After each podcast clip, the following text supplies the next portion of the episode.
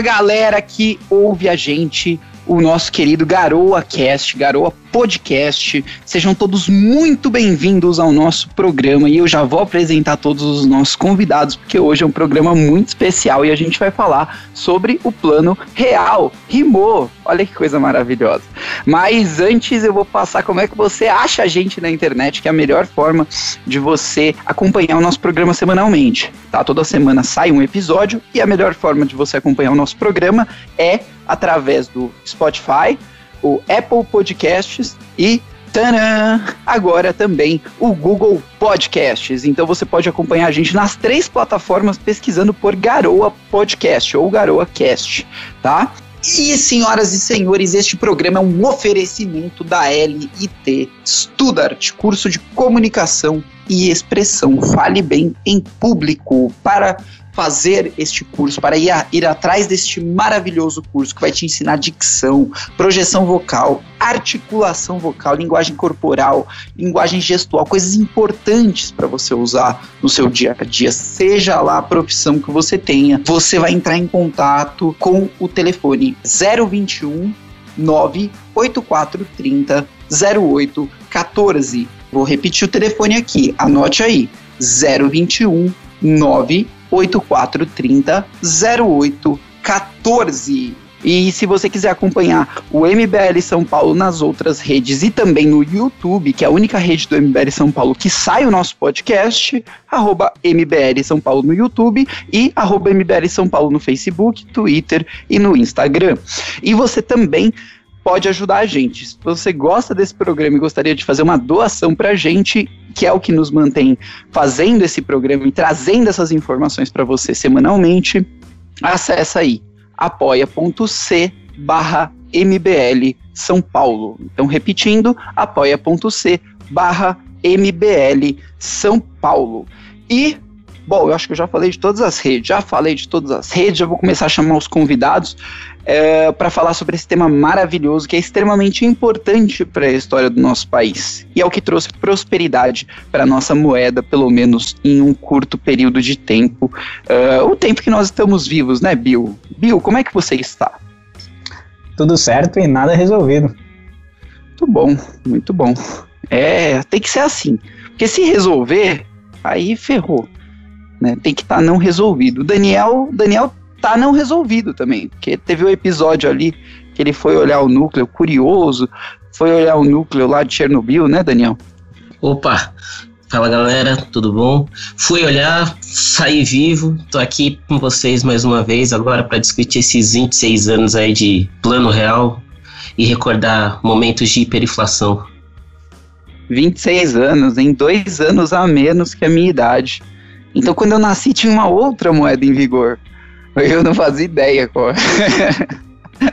e nunca vi na vida também. Quer dizer, a gente vê, né? Coisa de, de é, guardada, antiga, mas de usar mesmo, minha vida inteira eu usei o real.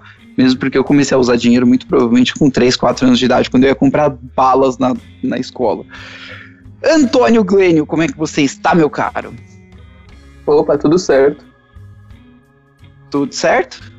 e Sim. resolvido? Ah, não? mais ou menos. Como é que estão as coisas na escola? Tá indo bem? Tirando boas notas? Padrão, né? Estão passando. Ó, é, ó, se não tirar boas notas, não vai mais participar do GaroaCast, hein? Tamo de olho. Tamo de olho. Tem que prestar boletim para participar do, do GaroaCast. É, obrigatório agora. Obrigatório. E hoje a gente tá. Vocês três já participaram. Então não vou nem me apresentar muito vocês, mas hoje a gente tá com a Carol. Carol tá começando a participar com a gente no podcast.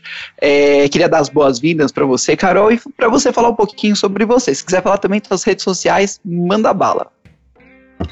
Olá, pessoal. É um prazer estar aqui com vocês. Sou admiradora do podcast desde a sua criação aqui no começo do ano.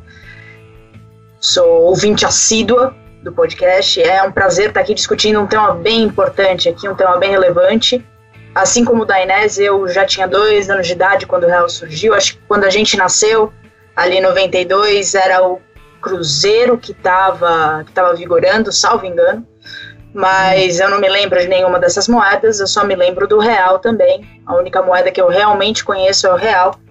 E falando um pouquinho de mim, eu sou advogada, trabalho numa empresa do ramo de fertilizantes e muito interessado por política. Cresci ouvindo minha mãe dizendo que se você não se interessa por política, tudo bem, mas você tem que ter certeza que você é governado por alguém que se interessa muito. Então, minimamente, você precisa entender o que está acontecendo no mundo. Que legal! Sua mãe falava isso para você? Minha mãe sempre falou isso.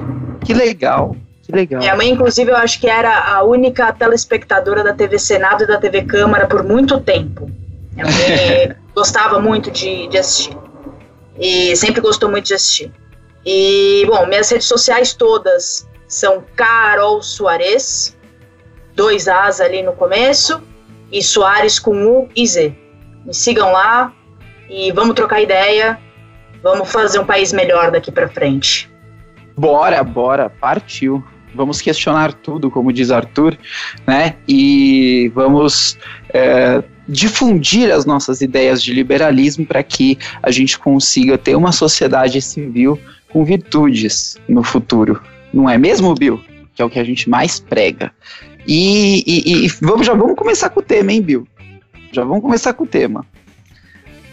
Podcast sobre o plano real.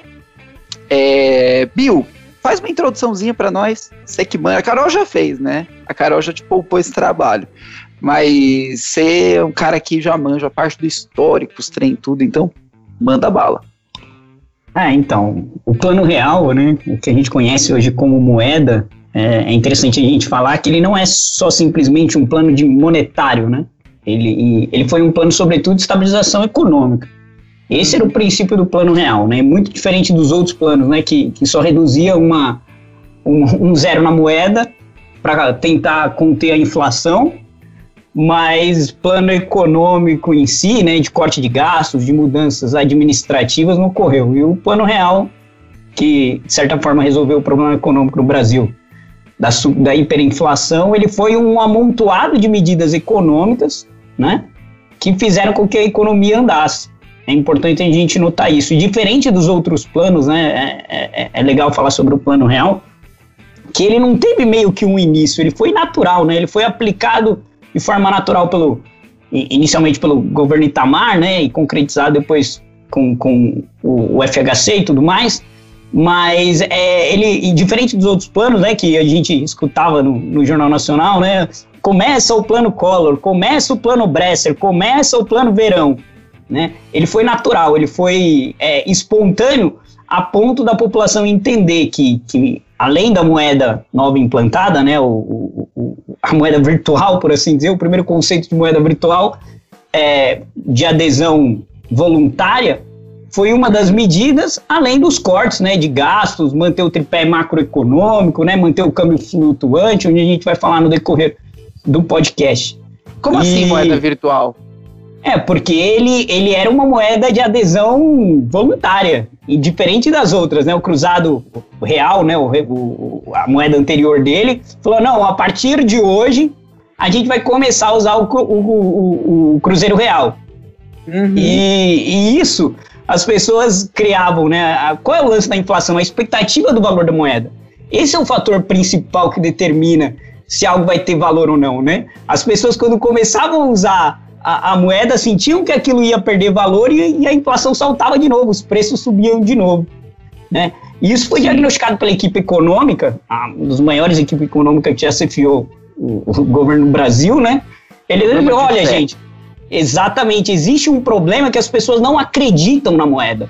E, e esse é o, o que o, o Real solucionou. Se a gente impor a, adesão né, do, do URV, né, Unidade Real de Valor, por isso que é um, meio que uma moeda virtual, né, se a gente impor a, a, uma nova taxa monetária para as pessoas, de novo elas vão perder a fé. Né, na, na, naquele valor daquilo que ela possui. Então a gente precisa fazer com que essa adesão seja voluntária, sobretudo. Né? A gente precisa. Poderia usar pessoas... a palavra natural. Exatamente, é exatamente isso. Foi natural. E aí, e aí ele falou: ó, vocês podem continuar usando o Cruzado Novo, vocês têm uma tabela aqui, né? O governo montou uma tabela com a conversão né, monetária e falou: ó, e vocês podem usar. Quem quiser usar o, o, o, a unidade real de valor, né, o, famoso RV. E aconteceu de forma totalmente natural, e isso fez com que a fé na moeda, que existia um problema em todos os outros planos anteriores, que estabeleciam uma moeda e tiravam um zero, né, para conter a inflação, solucionou. Né? Isso foi um diagnóstico muito preciso, que poucos, é, é bom notar isso, isso aconteceu poucas vezes na história da humanidade, né? De alguém entender o sentido do que é um, uma troca monetária, né? Porque o dinheiro é isso, é uma troca com base num lastro monetário. Né? Entender os anseios é. da sociedade civil e, e, e não só entender também que talvez uma moeda feita por imposição, né, colocada por imposição, não ia ter tanta aderência quanto, é, quanto nossa, meu português hoje está maravilhoso, quanto uma moeda que foi é, colocada naturalmente e deixada a livre escolha. Ah, parece que as pessoas elas têm uma certa tendência a não fazer coisas que elas são obrigadas a fazer. Estou errado? Está totalmente certo. Por isso que, por liberalismo, né, todo mundo é igualmente livre entre si. Porque as pessoas, quando são pressionadas a fazer algo que elas não querem, infringe a liberdade logo dá errado, né? Isso é o princípio da teoria do sentimento moral do, do, do Smith, né? Não, e sem contar uma coisa, né? Que esse foi o grande pulo do gato, porque você estabelecendo a URV, que na época valia 2.750 cruzeiros reais, é, você dava uma noção para o povo do valor real do dinheiro. Porque é, antigamente, é, com a inflação, com a hiperinflação, é, as pessoas perdiam muito essa noção do valor do dinheiro, né? Então, com, com essa taxa, com essa, com essa é, impos, não imposição, né, mas é uma fixação da URV com a moeda corrente na época, facilitou essa compreensão do grande público do valor real mesmo do dinheiro brasileiro, né? E aí é. depois eles só trocaram a URV pelo real, né? É, as pessoas não, não, não tinham noção, eu acho que é muito preciso isso que você falou. As pessoas não tinham noção do valor real do dinheiro, porque hoje valia uma coisa, amanhã valia outra, né? Eu acho que a gente aqui não viveu isso para saber como é que era. É, mas os nossos pais viveram. O meu pai, por exemplo, até hoje ele tem costume de ir ao mercado e comprar uma quantidade um pouco a mais de, de, de coisas e congelar, né? Usar o congelador. Acho que a, a cultura de usar um congelador, é, não só, por exemplo, o que vem na geladeira, mas comprar um congelador extra, esse tipo de coisa, é uma cultura que veio dessa época. As compras mensais, né? As compras, compras mensais, mensais, sobretudo, foi, foi isso. Se a gente olhar para qualquer país do mundo, né, as pessoas compram por semana, o que elas vão consumir por semana. No Sim. Brasil, não. No Brasil, a gente tem essa cultura de comprar o mês todo de comida. Por quê? Porque você não sabia se seu salário, principalmente durante a época da hiperinflação, ia dar para comprar a quantidade de comida que você come nesse mês no mês que vem. Então, eu, eu é, lembro, as pessoas faziam estoque, né? E eu lembro que eu tinha um vizinho que ele tinha três freezers em casa. Na época. Nossa. É um absurdo. Sim. É, a gente pode até dizer que o Plano Real ajudou até a gente a, a mudar um pouco a forma como a gente faz compra, né? Então, nossos pais, nossos tios, enfim, eles fazem ainda muito, estão muito acostumados a fazer a compra do mês. Eu, por exemplo, já não. Eu compro por semana, é, claro, antes da pandemia ali, que você tinha, né, podia sair de casa mais livremente, sem medo, é, muitas vezes eu ia duas, três vezes por semana no mercado. Ah, tô com vontade de comer alguma coisa, você vai lá no mercado e compra. Há Sim. 26 anos atrás, isso era praticamente impossível de se fazer, né? Sim, porque você recebia o seu dinheiro e você tinha que ir no mercado já comprar tudo. Então você tinha que meio que fazer um planejamento mensal.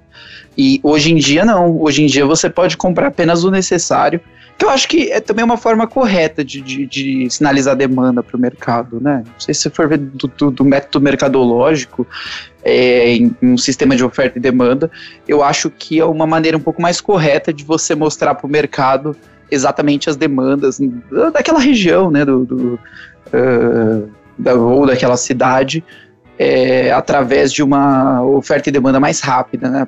Você sabe mais em tempo real o que as pessoas estão em busca, o que as pessoas estão procurando. E naquela época não. Naquela época a pessoa comprava tudo no começo do mês ou no final do mês, que é quando recebia o salário, e já mostrava, já dava uma sinalização pro mercado. Ó, esse mês eu comprei isso. Hum. Agora mês uma que coisa, vem a gente Uma vê. coisa que acontecia nessa época aí que a gente tentou, né, conter, isso aconteceu é, em planos anteriores, né, foi o controle de preços. Quando a inflação, isso pré-real, né, é, no contexto histórico do, do, do, real. que veio a dar fim nesse problema, o controle de preços. Então, subia muito, subia muito, né? Duplicava, triplicava o preço dos produtos, principalmente os produtos alimentícios, né? E aí o que, que acontece? O governo começou a tabelar as coisas, ó, não pode subir o valor X daquilo que, que, que tá aqui. Então, um saco de arroz tem que custar 10 mangos e não pode custar mais que isso. E, e pronto, e tem que vender a esse preço. Foi o controle de preço. Então, que, isso é uma fiscais regra básica, né?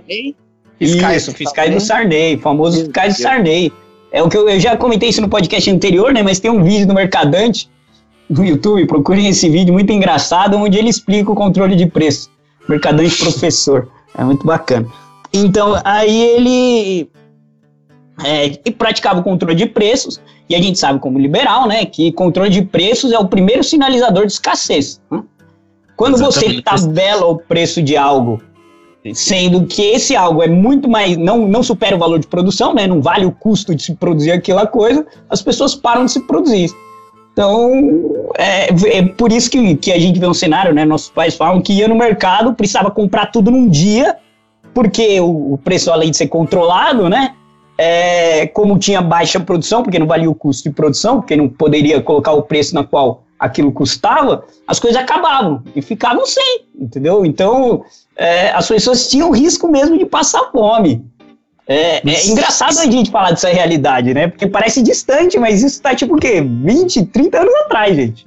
E hoje é, a gente acha até engraçado, né? Mas as pessoas faziam verdadeiras corridas ao mercado para conseguir comprar as coisas que precisavam e ainda arriscavam chegar lá e não conseguir comprar tudo o que precisavam porque as prateleiras esvaziavam muito rápido.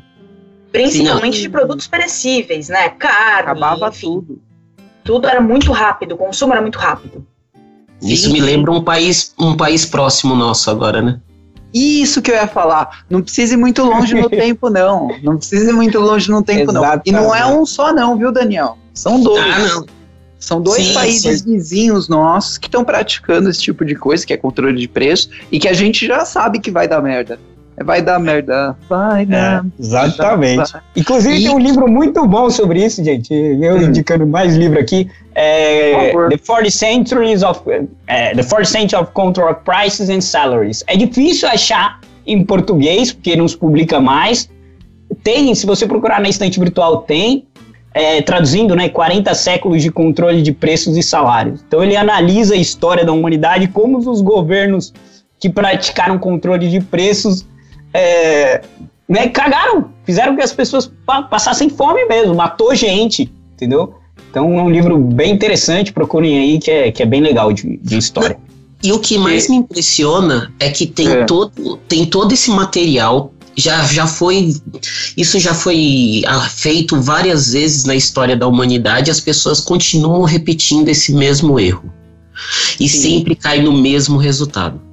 É impressionante. É o que o Bill fala, né? Ah, o Bill fala muito isso, que a história é meio cíclica, né? Não que eu concorde 100% com essa afirmação, mas sim, os erros do, do, do passado, eles é, acabam se repetindo no presente, né? Mas não que seja cíclica, Bill, porque eu acho que a gente está contando agora com o advento da tecnologia. E isso vai ser uma coisa do caralho. Entendeu? Porque agora a gente sabe em tempo real de todas as coisas que estão acontecendo. No controle de preços do passado que acontecia, a pessoa dependia de ver uma informação na televisão e a mídia ser honesta. Né? A gente sabe que não era. Uh, a gente. Hoje em dia a mídia ela não tem muito que não ser honesta, tá, gente? Ela tem que ser honesta. Porque se ela não for, a internet desmente e aí a mídia perde credibilidade. Eles não podem perder mais credibilidade do que eles já perderam. Mas no passado tinha-se isso, né? Você tinha que esperar a TV anunciar, e mais para trás você tinha que esperar o rádio anunciar, e mais para trás você ia comprar o jornal do domingo e ia ficar sabendo uh, uma vez por semana. Isso as pessoas que conseguiam comprar jornal. Né? E uh, até um pouco além, o congelamento de preços ele é uma medida populista, né? Então ele é uma medida que acaba agradando a população de, de ali do, da base da pirâmide, né?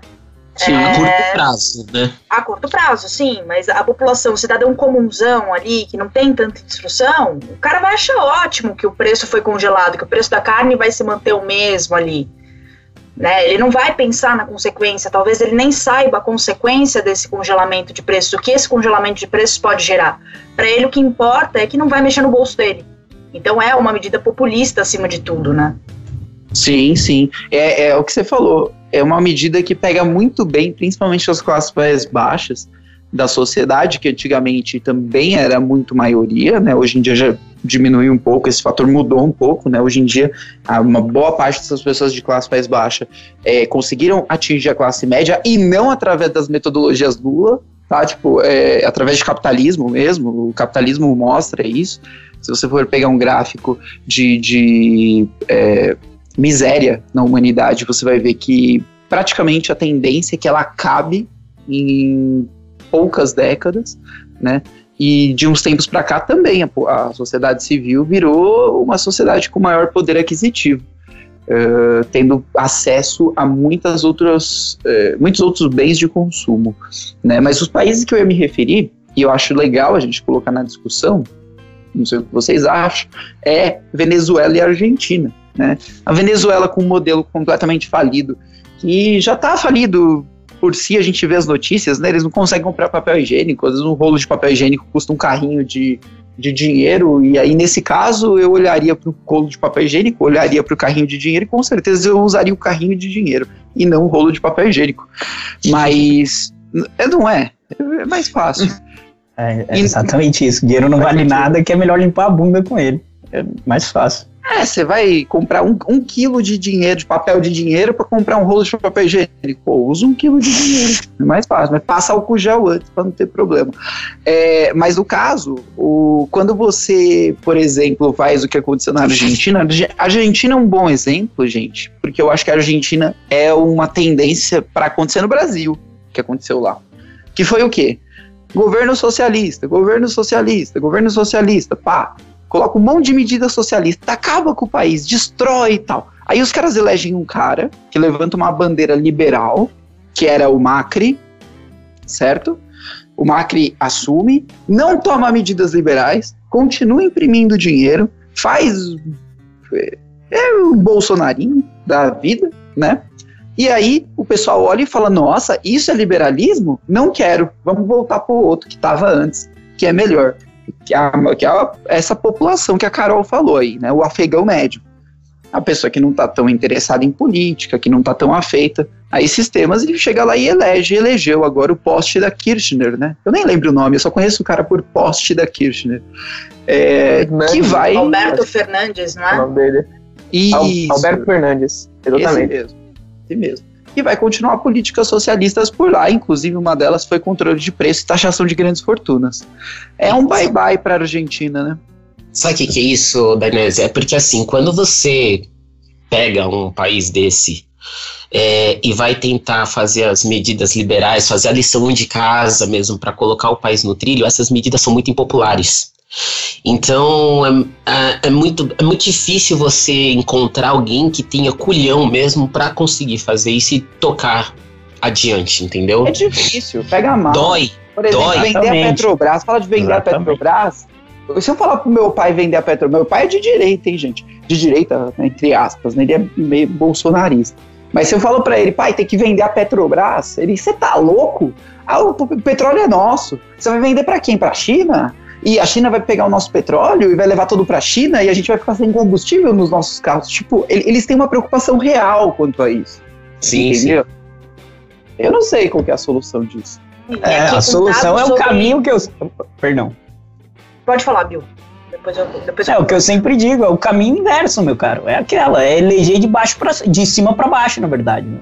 É, sempre você vai ter um cara que vai falar, gente, a gente precisa cortar gasto, a gente vai ter que mandar embora funcionário público, a gente vai ter que fazer privatização, a gente vai fazer, ter que fazer um teto dos gastos. Isso é naturalmente impopular. Né? É, é impopular uma reforma da Previdência, sempre vai ser, entende? Enquanto a gente não tiver uma mentalidade natural liberal, onde as pessoas entendam a importância de corte de gasto, de um Estado enxuto, enfim, de, né, de, de, de contenção, etc., isso vai ser difícil acontecer né? Ao eleger Bolsonaro, etc., e essa turma né, mais liberal, etc., a gente precisa montar a base, cara. É o trabalho inverso, é o trabalho de educação de um a um, eu ensinando minha filha a ser liberal, e ela vai ensinar o amiguinho dela, que vai ensinar o outro amiguinho dela, e minha filha, quando tiver um filho, vai ensinar o filho dela. É, é isso, cara. Entendeu? É um trabalho de formiguinha, o que eu defendo, né? O trabalho de formiguinha, lento, demorado, mas unicamente efetivo, entendeu? É, é a mudança cultural que a gente sempre prega, né?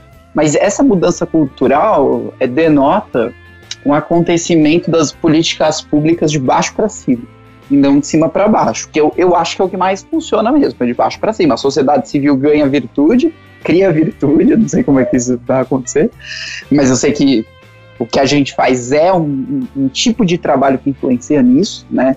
Pena que tem poucas pessoas fazendo isso.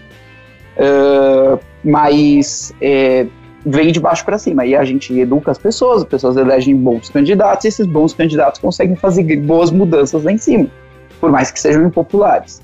Né? Agora, de cima para baixo, não sei se acontece, porque é, eles tendem muito mais a atender os lobbies do que, por exemplo, fazer medidas impopulares para não se eleger. Não sei, a Carol ia fazer uns comentários também. É, a gente pode até dizer que o plano real ele não foi um plano muito popular, né? É, ele mexeu ali com uma coisa ou outra que atingiu ali a população, que deixou a população um pouquinho brava, mas tanto ele gerou efeitos muito bons. A FGV divulgou alguns estudos ali na década de 90 que apontaram que entre 93 e 95 a gente teve um dos melhores índices na história no que se refere à redução da população miserável no país. Entre 93 e 95, ou seja, ali né, durante a, a elaboração do plano real e a efetivação e um ano depois, a gente teve uma redução de 18,47% da população miserável aqui no Brasil. Isso só mostra como foi positivo o plano, como o plano gerou frutos muito bons, embora com medidas ali não tão populares, né? Sim. E a Ô, gente pode concluir. Pode falar, Antônio. Não, eu só queria complementar sobre quando você, você falou da Venezuela e da Argentina, que é interessante falar que até não muito tempo atrás, antes do Maduro, a Venezuela era um, país relativamente rico, com grandes exportações de petróleo, era um país com uma boa, um bom PIB per capita, e a Argentina, antes do peronismo, né, desse populismo que se desenvolveu próprio na Argentina, o país era, um, era quase um país europeu na América, era um, era um país disparado com, é, com grandes avanços, um bom, uma boa industrialização e etc. O que, que mudou né, para esse país? Medidas socialistas que restringiram mercados, tabelaram preços e países foram para o buraco. E, na contramão, aconteceu com o Chile, que saiu, de, saiu dos seus problemas e passou a um liberalismo Claro que pode ter sido de forma autoritária posta pelo, pelo governo Pinochet, que foi sanguinário e etc., mas salvou a economia chilena e hoje é o maior DH da América Latina. É, foi, foram medidas impostas, né, meio que revolucionárias. Eu não sei porque, você, eu não sei porque vocês é, criticam tanto o socialismo. O que, que foi proposto no socialismo?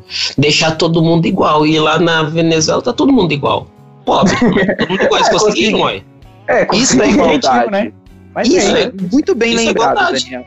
Isso é igualdade. Você que prega igualdade, porque igualdade é uma das palavras que eu mais odeio no mundo. Tá? E não falando de igualdade de tratamento de seres humanos, tá? Estou falando de outra igualdade, que é a igualdade financeira que o socialista prega. Igualdade econômica. Social. É, social. É, se, quando você prega esse tipo de coisa, só tem um jeito de fazer isso, que é deixar todo mundo fudido. Não tem como deixar todo mundo rico. Porque se você deixar todo mundo rico, isso não dura uma semana. Agora, se você deixar todo mundo fudido, aí isso perdura bastante. Entendeu? Então, o único jeito de você fazer a igualdade social é através de deixar todo mundo miserável mesmo.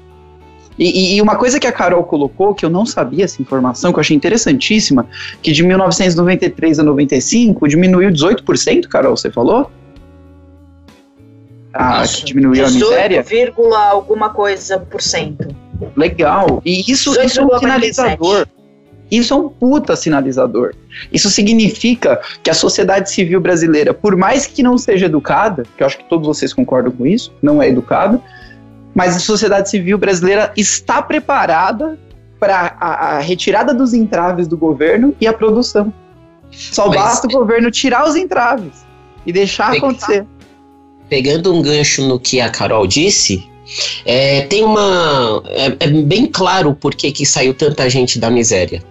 Porque a gente vivia num momento de hiperinflação. E a inflação ela é mais é prejudicial ao mais pobre. Entendeu? Poder o poder de compra. Então, assim, por quê? Porque o pobre, ele gasta todo o salário dele é, é, é comido com a inflação. Enquanto o rico ele gasta pouca parte, uns 10% do salário dele com, com itens pro, pro dia a dia, para viver. O resto ele aplica, ele investe. O pobre não, o pobre gasta 98% do salário dele para viver. Então, quando tem a inflação, a inflação come muito mais o dinheiro do pobre. E no caso, a gente não tinha inflação, a gente tinha hiperinflação. Então, aquele, aquele o afegão médio que ganhava o seu salário mínimo, ele não vivia, ele sobrevivia. E acabando a inflação, você dá o direito para essas pessoas terem uma condição de vida melhor, entendeu?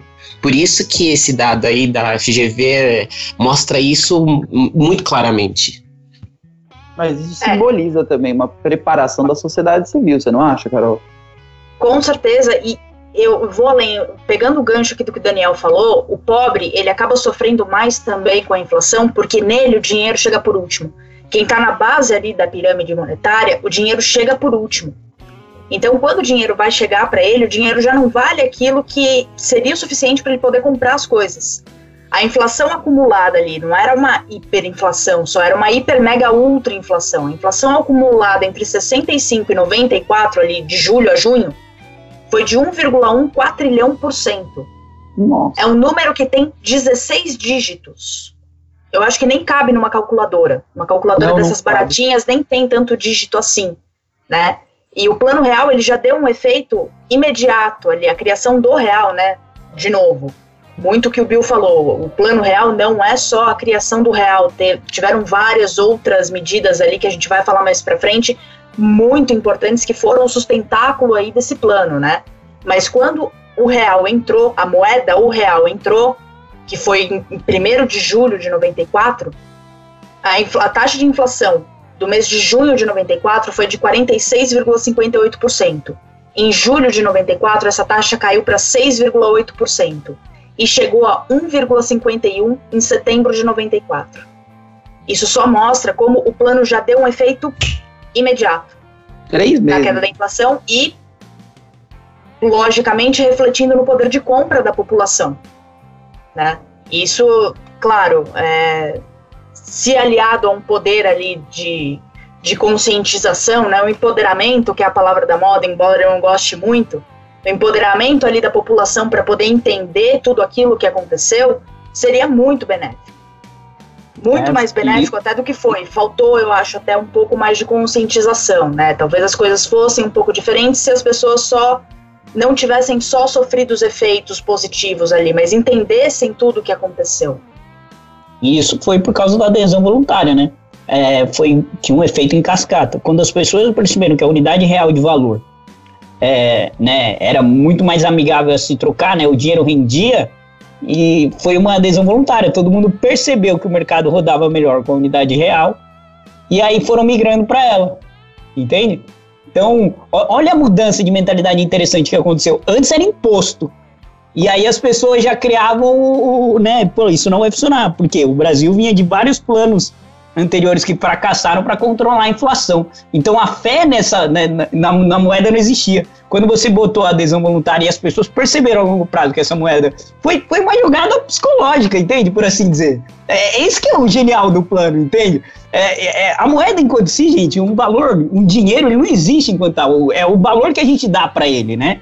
Um, um, é exatamente isso. Se todo mundo para de crer que o real vale alguma coisa, né? Se, se todo mundo deixa de crer que, que, que o dinheiro não serve mais como troca justa, ele, ele para de valer, entende? Isso acontece para qualquer lastro de valor sobre qualquer coisa.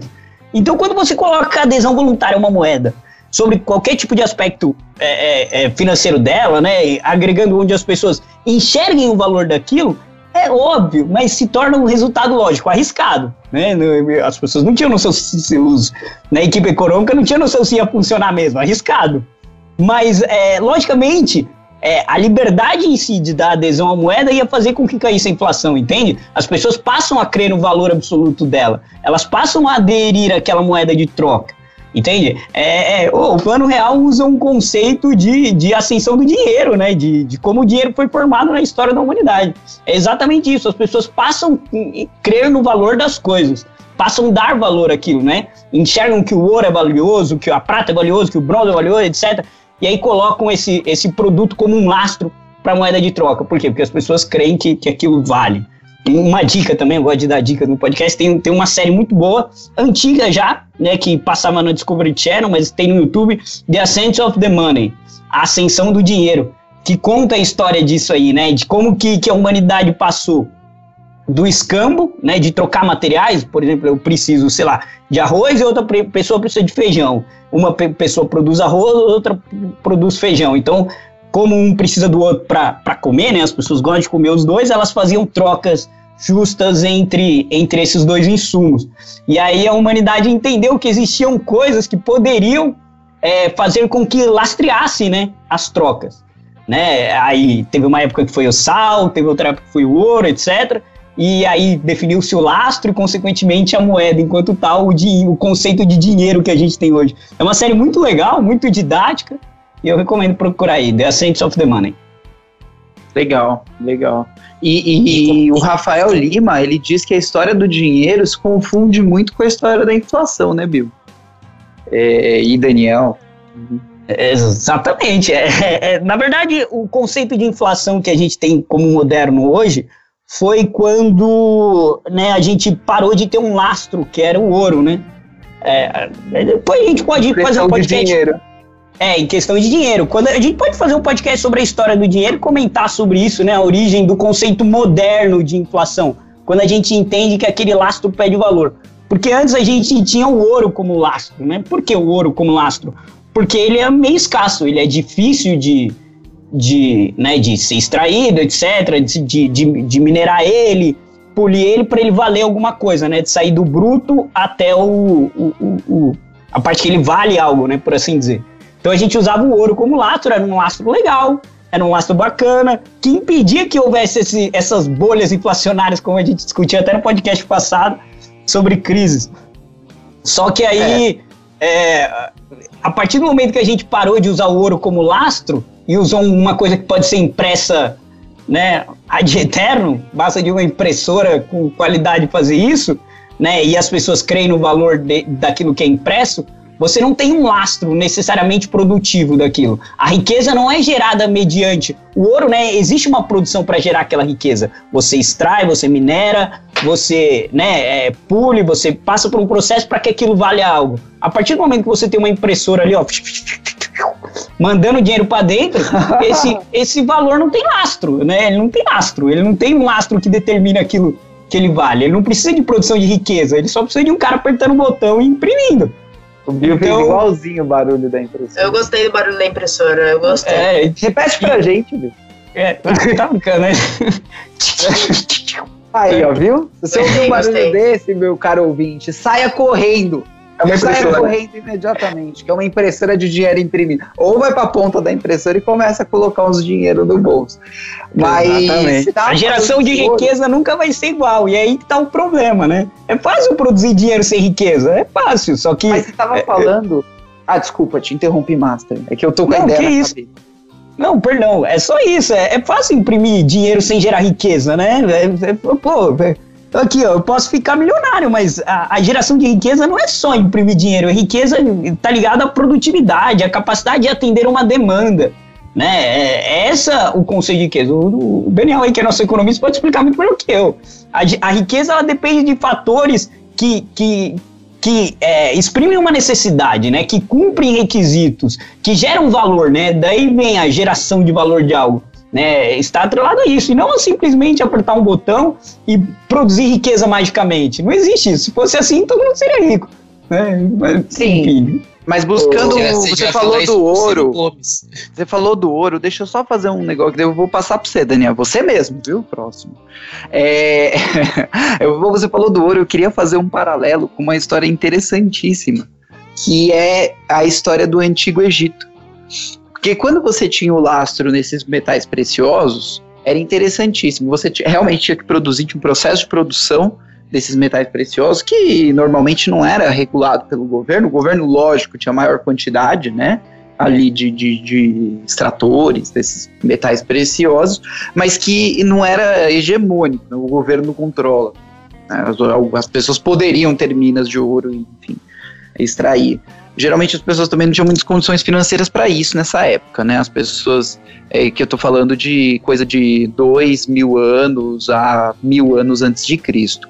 Mas quando você pega a história do Antigo Egito, é interessantíssimo uma coisa o, o mercado ele se adapta à oferta e demanda, até mesmo do dinheiro do que você conhece como dinheiro, né? Só para falar, porque agora a gente vai jogando as coisas e depois o Daniel explica tudo. O Daniel é o cara das economias aí. O do antigo Egito, o ouro ele era muito mais abundante que a prata, mas muito mais abundante. Então, o ouro no antigo Egito valia muito menos que a prata. A prata era o metal deles, a prata era o dinheiro mesmo. Lógico, o ouro tinha o seu valor, né, tinha o seu valor alto. E o Egito sabia disso porque os outros povos se interessavam muito pelo ouro, de uma forma que eles falam, que curioso, eles se interessam tanto pelo ouro, e a gente tem bastante aqui, mas você vê aquelas tumbas construídas com ouro e tudo, porque o ouro era bem abundante, né? por mais que fosse bem precioso em outras regiões do mundo, mas no Egito a prata ela era mais escassa, dando assim maior valor para a prata. Daniel? Exatamente. E assim, essa, esse padrão do ouro, ele acabou justamente por causa da Primeira Guerra Mundial, em 1914. Porque as potências econômicas, elas tinham que emitir dinheiro para custear o conflito. Então, foi devido a isso que o, a questão do, do lastro foi modificado, entendeu? E aí com, com, com essa mudança teve início, assim, agora sim você vai ter questão de inflação e tudo mais. E aí os, uh, os preços foram aumentados, né? Por causa da redução da força de trabalho e da capacidade produtiva da época. Isso é bem legal também. A gente, isso daí pode entrar num podcast que a gente for fazer de história do dinheiro mesmo, que aí a gente pode contar toda essa, essa questão e só, e só voltando também, antes do ouro, o lastro era o sal, por isso que vem do nome do salário, né? Que o pessoal recebia em sal, porque sal também era muito difícil, era raro na época. Hoje não mais, mas na época era muito raro. e era artigo de luxo. por água do mar. é. E era artigo de luxo. E assim, e voltando ao assunto do podcast, isso daí, assim, o, o plano real deu certo porque as pessoas acreditaram na moeda que estava sendo criada ali e também porque o, o, o governo brasileiro ele também deu indícios de que estava fazendo a coisa certa. É, o Brasil ele estava dando calote na, na dívida pública dele, na dívida externa, perdão, desde 87 a dívida estava. E, e com o, a criação do real, na época, essa dívida foi renegociada. Aliado a isso, também é, tiveram várias privatizações e a abertura de mercado. Então, por mais que o afegão médio ele não entenda muito bem o que, que é isso, mas reflete nele, né? Então, você tem a abertura de mercado com é, marcas estrangeiras entrando no Brasil, investidores colocando dinheiro no Brasil porque está acreditando no governo, porque o governo está fazendo algo que há muito tempo já não fazia. Porque não adianta, como o Bill falou, você só fazer um plano novo e você continuar com os mesmos erros. Por quê? Porque o investidor estrangeiro não vai colocar o dinheiro dele nesse país, porque sabe que vai durar pouco e logo, logo, logo ele vai ter que tirar o dinheiro de novo. Então, com o investimento estrangeiro, marcas entrando, as uh, estrangeiras, né? O, o povo mesmo via isso com bons olhos ele estava vivenciando algo que ele não vivencia, não vivenciava antigamente. E junto Mas foi com mais isso. Ou menos, né, Daniel? Foi mais Como ou assim? menos. Eu lembro que existiu muita polêmica na época da criação do plano real, e eu até lembro numa cena do filme que eles falam o seguinte, e não é literalmente, tá? Eu não lembro exatamente a fala do filme, mas que eles falam que, bom, a gente vai precisar de um jeito para que o brasileiro aceite o plano real, e o brasileiro não vai aceitar. Então a gente tem que fazer uma coisa que deixa o povo muito feliz e aí depois ele vai aceitar o plano real. E aí, na época, eu lembro até de um diálogo no filme, eles falando: vamos, vamos esperar a Copa do Mundo, porque o Brasil tá indo bem, e o Brasil ganhando a Copa do Mundo, fica todo mundo felizão, e a gente, pá, enfia plano real neles. Ah, sim, é, isso, é, isso daí também é um fato, sim, isso daí é o circo, né? É pão e circo, né? Mas o governo teve que também proporcionar o pão, né? Nesse caso. É, porque assim, é, se você juntar isso e mais a, a, a, a, baixa que teve de inflação, que foi moment, não foi momentânea, foi imediata, isso já gerou uma alta confiança na nova moeda, entendeu? Então, é, eu, eu acredito que isso daí foram alguns dos principais motivos que causaram uma confiabilidade do povo na moeda. E o povo confiando na moeda e o governo brasileiro, na época, que já tinha aumentado alguns anos atrás é, para se preparar para essa mudança as reservas de dólar, para poder manter o real é, a, atrelado a, ao câmbio, é, uhum. facilitou bastante isso. Facilitou bastante essa, essa mudança das moedas. É, o, e como é que foi essa história aí? Vamos entender melhor. Real atrelado ao câmbio. Porque se para mim um real está atrelado ao câmbio, teoricamente você tem paridade. Né? O que, que é paridade? Você tem um real para um dólar, que é mais ou menos o que tinha na época. Né? E aí, como é que a gente saltou disso para um real valendo quanto custa hoje, mil? Que a gente estava até fazendo uns cálculos esse dia. Era. Tava valendo 5,45, se eu não me engano. Tá por aí. É, não bateu 6. Já tô chutando para cima mesmo. A cotação de sexta-feira bateu 5,39. O comercial, né? Dólar Isso. comercial, que é usado para operações financeiras. É. E, e como é que saltou disso? Ó, olha só, eu vou, eu vou dar um exemplo que foi uma das primeiras crises que o real enfrentou, que foi em 99, tá? que assim, antes de 99, o para você deixar o, o, a nossa moeda mais forte, teoricamente, colocar bem teoricamente aqui, o que, que você faz? O Banco Central ele tem as reservas cambiais dele. Então, conforme o dólar está aumentando de preço, o, o, o, Banco Central ou ele compra ou ele vende dólar para manter o equilíbrio, que é, é porque tudo no mercado é procura e demanda. Então, se o dólar tá, tá muito caro, quer dizer que tem pouco dólar no mercado. Então, o Banco Central ele enche o mercado de dólar, ele vende. Então, a moeda ela vai ficar mais forte nesse momento. Quando, em 1997, nós tivemos a crise asiática. E, e nessa época o, o, Banco Central interferia muito no, no, do, no mercado, soltando e comprando dólar para deixar o, o real ali na faixa de 1,80, mais ou menos nessa época, até, acho que até um pouco menos. Depois, em 98, nós tivemos a crise da Rússia. E, e aí, o que, que acontece? Muitos investidores, eles tiram dólares do, dos mercados emergentes para se para ter segurança, porque o dólar é o lastro. Em 99, essa crise atingiu o Brasil. Só que quando essa crise atingiu o Brasil, o governo brasileiro, em janeiro de 99, ele decidiu que não ia mais é, fixar, entre aspas, o dólar ao real, nesse ia deixar o câmbio flutuar livremente. Por quê? Porque as reservas cambiais do Brasil já estavam baixas. Então, a partir do momento que você tem um, um país que as reservas cambiais estão baixas, aí sim você deixa a, moeda flutuar livremente e aí o mercado ele vai jogar o dólar para cima ou para baixo conforme a demanda, conforme eles os investidores e etc eles querem comprar ou vender. Por isso que você perde um pouco desse desse dólar um por um que tinha nessa época. E a partir de 99, se você entrar lá no histórico de, de cotação do real, você vai ver que o, o real começou a desvalorizar um pouco.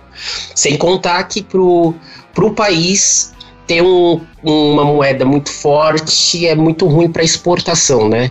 E o Brasil ele exporta commodities e então é bem complicado.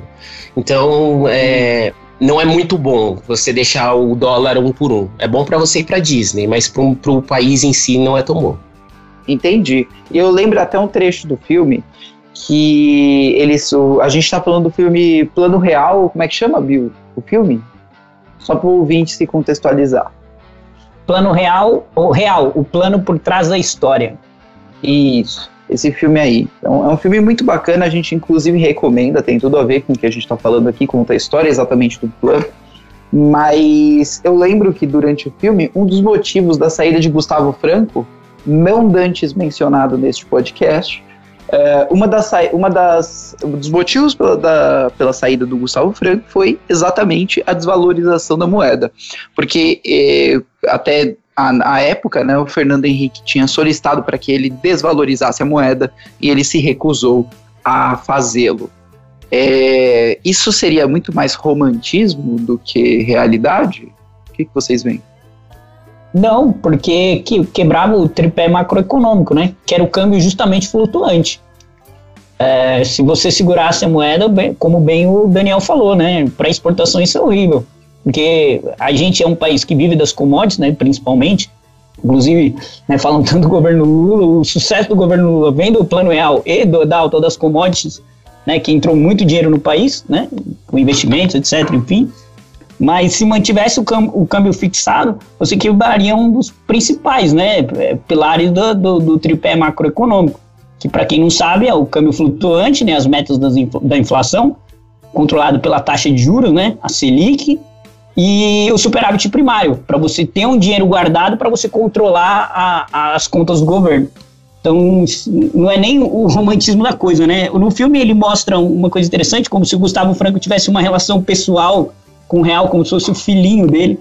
Eu acredito que ele enxergue assim mesmo, né? Pô, eu, eu criei a moeda que salvou a economia brasileira. Ele, ele enxergava isso como um, um filho, né? Eles quiseram dar uma dramatização na, na, na, na, situação em si, né? Transformar. Porque ele, ele enxergava no filme, né? Ele enxergava o real como uma pessoa mesmo. É interessante isso.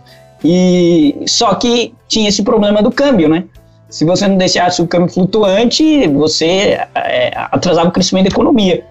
Então, é, é mais por esse motivo mesmo.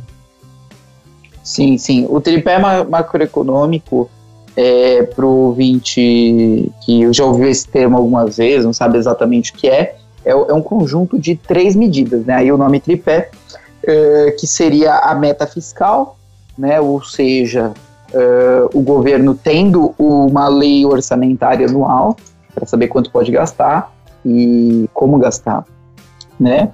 O câmbio flutuante, é, ou seja, o câmbio sem interferência do governo com relação ao seu preço diante do mercado e a meta de inflação, certo? Que hoje é determinado pelo Copom. Estou errado, Daniel? Não, não tá muito correto.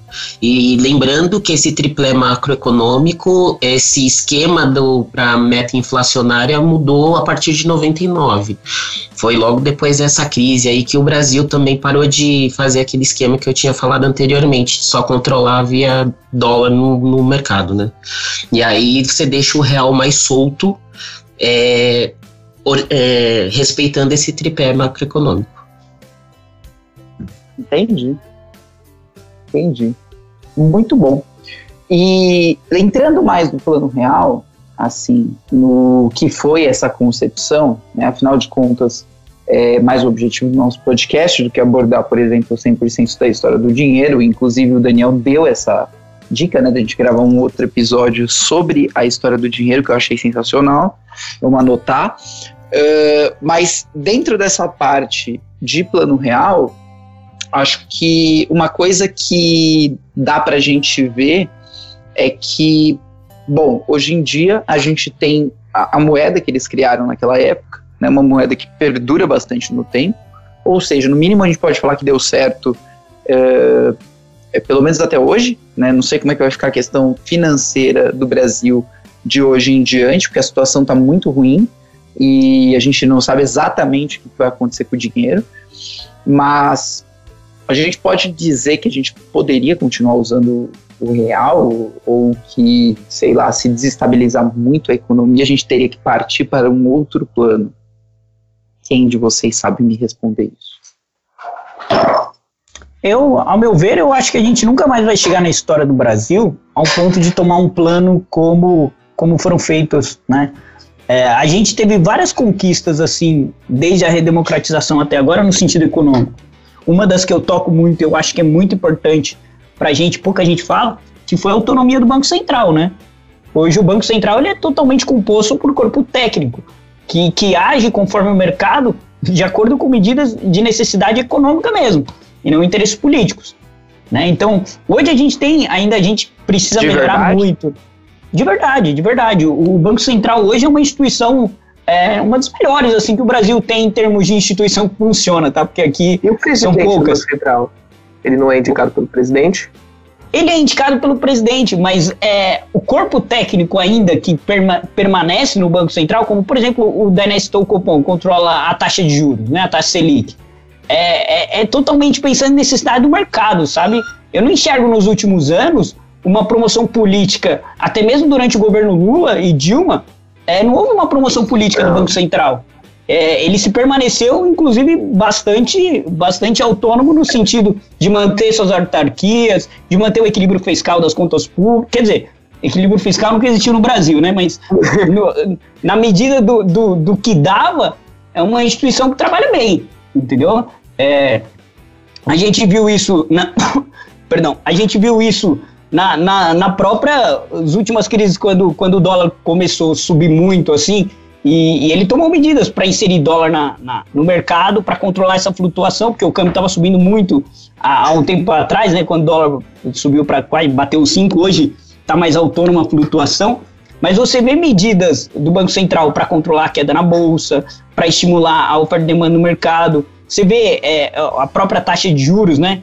Tem sendo controlada. Tudo bem que a gente precisa de uma taxa de juros mais flutuante, mas de acordo com o que a economia brasileira está crescendo agora, né? Em, em números bem, bem pequenos, o Banco Central tem atuado assim de forma exemplar. E isso é uma coisa legal que a gente tirou dessa, desse aprendizado da hiperinflação, né? A autonomia do Banco Central, ao meu ver, que a gente tem hoje de instituições financeiras no Brasil, a CVM, etc., que derivam do, do, do, do Bacen, são instituições que, que, que eu acho que a- a- o nosso sistema financeiro ele está moldado. Eu acho que nunca mais na história do Brasil a gente vai pensar em controlar preços, entendeu? Se tem uma nação que aprendeu com isso foi a gente, né? Se alguém chegar e falar, se algum político chegar, algum Ciro Gomes da vida, chegar e dizer, não, a gente precisa controlar preço, eu acho que isso vai ser terminantemente registrado justamente por causa dessas instituições financeiras que trabalham muito bem, é, né? E, e eu acho que a nossa discussão agora econômica Eu a ponto acho. de crise vai ser de corte de gastos, aumento de produtividade, né, e, e reformas. A, a questão é que a gente não tem um governo de peito para fazer isso, mas Sim. planos econômicos no sentido é, eu acho que é a discussão mainstream hoje. Corte de gastos, produtividade brasileira não precisa aumentar, está estagnada há 20 anos. E, né, solidez institucional, tudo isso que a gente discute aqui. A É, sociedade gosta Ô, Bill, controle de preço. Ô, ô, Bill, exatamente, eu ia divergir do Bill nisso que ele tava falando. A, a Carol até falou no começo também. Eu, eu acho que, assim, a população mais antiga, mais velha, tipo meus pais, eles vão olhar pro controle de preço e falar, tá, eles vão lembrar de cara pro Sarney e vai falar, vai dar errado. Esses caras, assim. Mas a minha geração eu não enxergo assim. As gerações mais novas, elas esquecem, e esquecem muito rápido. E elas não têm o, a noção econômica muito grande para entender o, o erro. Para eles até pensam, ah, vai controlar os preços é bom, porque vai diminuir lucro, vai diminuir alguma coisa assim, e vai Exatamente. permitir que a população mais pobre consiga comprar. Essa população esquece. A- o- até a geração mais velha que a minha, tipo, sei lá, 90 e pouco, esquece, esquece rápido, porque já, já nasceu com o plano real, eles não sabem o que que era antes. Tipo assim, a gente hoje fala que o Brasil é irresponsável fiscalmente. Ele é, mas antes do plano real, era outro nível de descontrole das contas. O, o governo não, não ligava pra isso. Ah, gasta, problema. Constrói obra, faz, faz o que quiser, mas dane-se a responsabilidade não tem nenhuma. É, 50 anos de impressão de dinheiro em 5. É isso que eu chamo no, o, o- o governo dele. Porque e depois 50 anos de povo fudido pagando a conta. Exatamente. É, porque... Foi exatamente o que causou toda essa hiperinflação. Foi esse a bola de neve gastos pelo Estado. A é, bola foi, de neve é, esse foi o pai da, da hiperinflação. Foi esse descontrole de gastos, esse vamos gastar, vamos imprimir mais dinheiro, vamos gastar mais, vamos gastar mais. O que importa é o país crescer, o que importa é construir Itaipu, construir a Transamazônica, construir Brasília. Brasília. Brasília, e não tinha dinheiro para isso. Não tinha dinheiro para isso, a gente ficou com uma dívida pública gigantesca, o que acabou gerando toda essa hiperinflação. Né? É, aqui em linha com o que o Antônio está falando, as gerações mais novas aqui, já a minha ali, nascida em 92, e as seguintes, não viveram isso. Então, a não ser que tenham lido sobre as consequências ali de um congelamento de preços, de um plano econômico catastrófico, não tem noção do que gera um congelamento de preços. Congelamento de preços, ah, beleza, vai resolver. Não, não vai. Não vai. Com a população pode até ser, mas vocês não acham que as nossas instituições amadureceram? As instituições nesse ponto que controla essa, essa impressão, etc., como o Banco Central, amadureceram, entende? E, e eu acho que, que essas medidas é, é, não vão ocorrer mais na economia justamente por causa do amadurecimento dessas instituições. Isso acontece, é, inclusive tem um livro fantástico, veio até a mente agora, Why Nations Fail, né? Porque as nações falham. É fracasso, né? Tradução é, não literal. É muito bom, na qual trata isso. Ó, se a gente comparar o, o, desenvolvimento histórico das instituições, mesmo que, que, que, que a população não tenha uma evolução educacional, né, de formação, etc., de capital humano, como a gente chama, é, é, proporcional ao que as instituições evoluem, o fato das instituições sólidas permanecerem faz com que as medidas de desenvolvimento né, sustentável de, de uma nação sejam grandes. Né? Aí esse livro pega dados e compara vários países. Ó, por exemplo, a educação nesse país não evoluiu muito. Né? A cultura desse país não evoluiu muito. Mas as instituições deles são muito melhores. Aí tem países que têm uma educação tão boa quanto aquelas nações que não evoluíram muito a educação, mas com instituições lixo, né, com instituições que não funcionam, é, a economia é uma merda, né? O país fracassa, praticamente. É, é esse o lance do, do, do, do, país. Então, eu digo no ponto seguinte: com certeza vocês estão certos. De fato, as pessoas esquecem, né? Porque a gente não tem uma formação é, cultural muito boa. Mas as, o, o, legado das instituições, desde o Plano Real até agora, com todas as medidas econômicas, contingenciamento de gasto, abertura econômica, equilíbrio fiscal, as próprias privatizações né, feitas pelo, pelo governo FHC, é, se mantiveram. E, e, e, essas, e essas mudanças institucionais foram sólidas que permaneceram no legado que eu cito, por exemplo, do Banco Central. Entendeu? Eu acho que a, que a discussão se, se pauta aí. É, as instituições evoluíram, e essas medidas que a gente enxerga de equilíbrio fiscal, de que, né, o equilíbrio fiscal a gente tem muito que caminhar ainda, né? Mas é, a, o que a gente fez até agora, puta, se, se, se algum presidente pensar e falar, mano, vamos, é, foda-se controle de gasto, vamos imprimir moeda. O Banco Central vai, vai montar um relatório para ele e vai indicar aqui, ó, as consequências disso que você está fazendo. Tudo bem que, que ainda depende né, da, do, do presidente em si, então, mas a é instituição é enxerga, né? É, mas aí é uma evolução política. Né? Se, a gente, se a gente enxergar. A gente é rei em colocar louco lá. A gente é rei em colocar louco na presidência. Isso. E a gente só tem é, 40 anos de democracia. Né? A gente é, um populista, o entra no é poder, aí começa a controlar preço. É, é, exatamente. A turma vai aceitar, porque é uma medida é muito populista. As pessoas gostam é, do controle de preço. Curto prazo dá resultado. Lá na frente vai estourar, mas a curto prazo dá certo. Eu, sabe o que, que eu acho? Eu concordo com os dois pontos de vista. Eu acredito que as instituições estão mais fortes, só que ao mesmo tempo elas não são capazes de parar um doido que a gente colocar populista lá. Esse é o problema. Esse é o ponto. Você lembra, lembra na última eleição presidencial que o Ciro Gomes teve a proposta de limpar o nome de todo mundo? Ou seja, ele ia dar dinheiro para banqueiro. Porque o cara que tá com o nome sujo hoje, se ele tiver com o nome sujo amanhã, depois de amanhã ele vai estar tá com o nome sujo de novo, porque ele não vai aumentar a renda dele. Você vai dar crédito para quem não merece crédito. E só quem vai ganhar com isso é o banco, porque o Estado ia pagar para todo, todo mundo, os banqueiros iam encher o bolso, iam dar crédito para todo mundo se endividar novamente. Então, assim, é, você vê que uma medida mal pensada como essa já ia quebrar bastante coisa.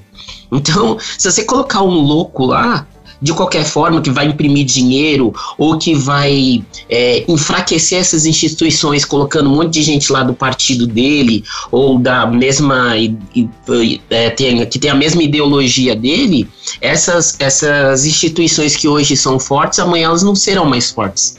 Então aí você cai numa derrocada total.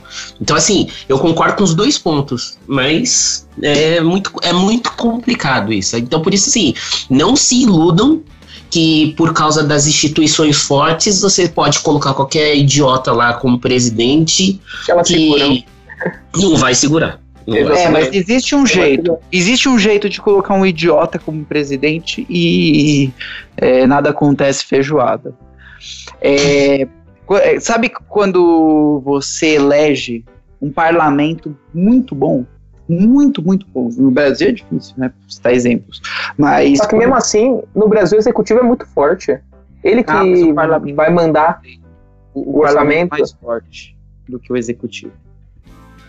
Depende, mas também você quer. Você, a gente não vai conseguir um congresso homogêneo. Não é quase impossível conseguir isso. Não, homogêneo. Mas vamos dizer que vai.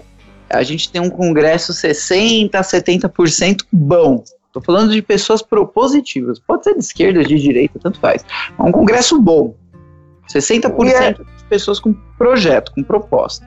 Mano, mas isso já é muito complicado. Olha a bancada do PSL eleita na última eleição, pelo amor de Deus. É só major do sei das quantas. Não, É é assim, se, se você acha o congresso de hoje ruim, espera pra ver o próximo. Eu não acho. Eu Essa- concordo que a gente tá vai piorar no. Congresso. Eu também sou Isso é desse. histórico. Tipo, pelo menos a eu qualidade, acho- não tô falando a visão, mas a qualidade dos políticos. Políticos antigos que faziam política não são os de hoje. É mesmo. Na eu maioria. Eu não, vi, eu não vi Tancredo, mas eu queria ter visto Tancredo na Então, minha época, exa- entendeu? E ele era um social-democrata. Você vê como a gente tá ruim, tá ligado? entendeu? É, é, é difícil. E eu acho que, ó, eu sou um pessimista, mas eu acho que nessas eleições municipais a gente vai eleger muita gente pior, né? Eu, eu tenho Justamente- esse medo. Eu tenho esse medo. Justamente por causa dessa onda, E dessa aqui em São direita Paulo, maluca. principalmente. E aqui em Isso. São Paulo, principalmente. Essa Pior direita tá, maluca acho. vai vir muito forte, cara. A gente não Se vai. quebram São Paulo, quebram o Brasil. Exatamente. Esse é o não problema. acho que fica pior do que tá. O parlamento paulistano. Cara, a gente Não. tá falando de uma eleição onde pelo menos o Boulos, Boulos pontuar 7%, eu já acho bizarro. E crescer, mano, isso me deixa com muito medo. Mas o Celso Russomano é um vagabundo. E ele tá na frente das pesquisas. Então. Entendeu? Então é, é difícil ter uma confiança 100%. Então, esse é o ponto, a gente não tem confiança. Não dá pra ter Exatamente. confiança. E Não, o eu acho, sabe, Russomano, boa, ele eu sempre acho dá que um vai. gol de galinha, né? Ele começa muito alto ali e logo em seguida Ah, ele o cai. Russomano sim, o Russomano ele, ele estoura, depois ele faz alguma cagada e cai. Mas e É, se ele tiver o apoio da presidência? Esse é o É, problema. Esse é o Entendeu? problema. Se o Bolsonaro tirar uma foto com ele falando esse aqui é o, que- é o prefeito de São Paulo, já era, cara. Nossa. Entendeu? Que Ele ganha. terrível.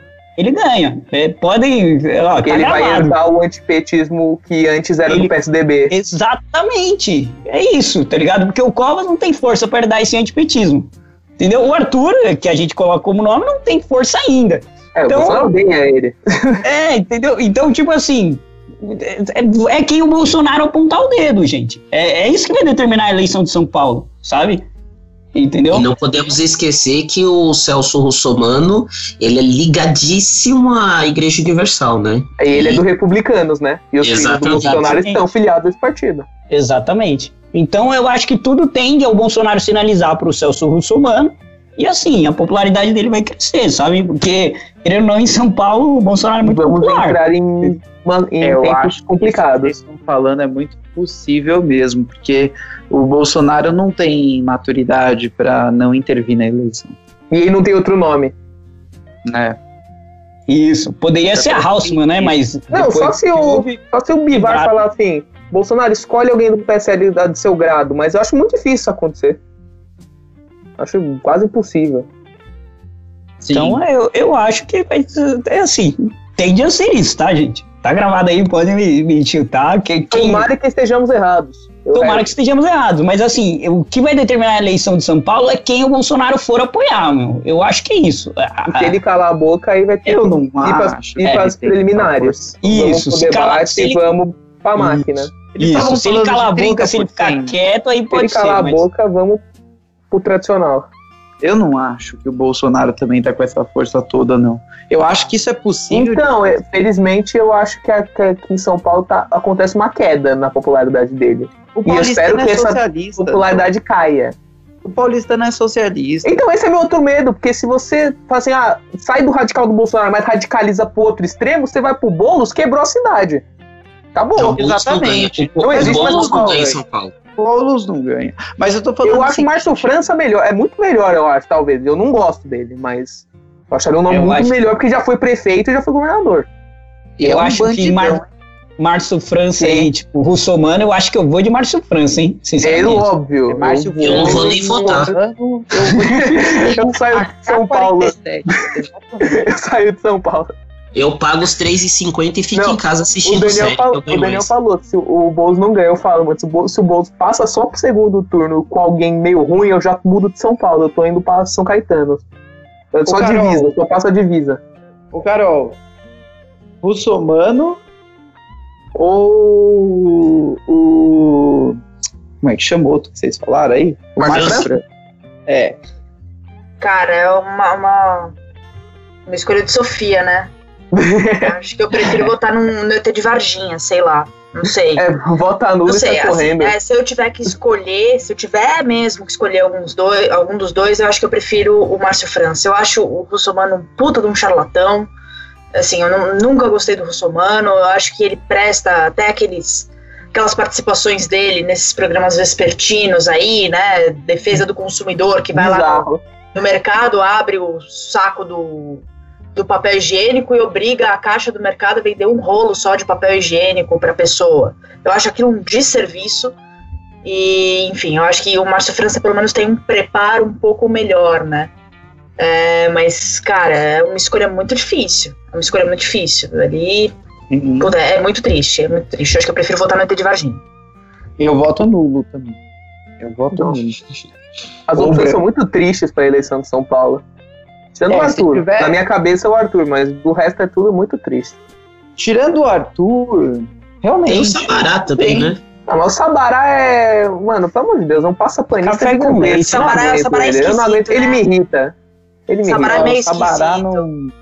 não Ele é bem formado, mas é o café com leite, cara. Entendeu? Tá ali batendo poste também. Não, não, não E tá tem o ali, quê. e tá, e tá fazendo a ala do povo, né, que passa pano pro Bolsonaro e não critica nem sonhando. Não fala nada, exalado. Bolsonaro. Exatamente. Exatamente a turma de vereadores também, de pré-candidatos a vereador do Novo. Então, Tem alguns ali que também estão passando pano pro Bolsonaro. Coisa feia de ver, né, gente? e o Bolsonaro despreza eles, é isso que mais me irrita.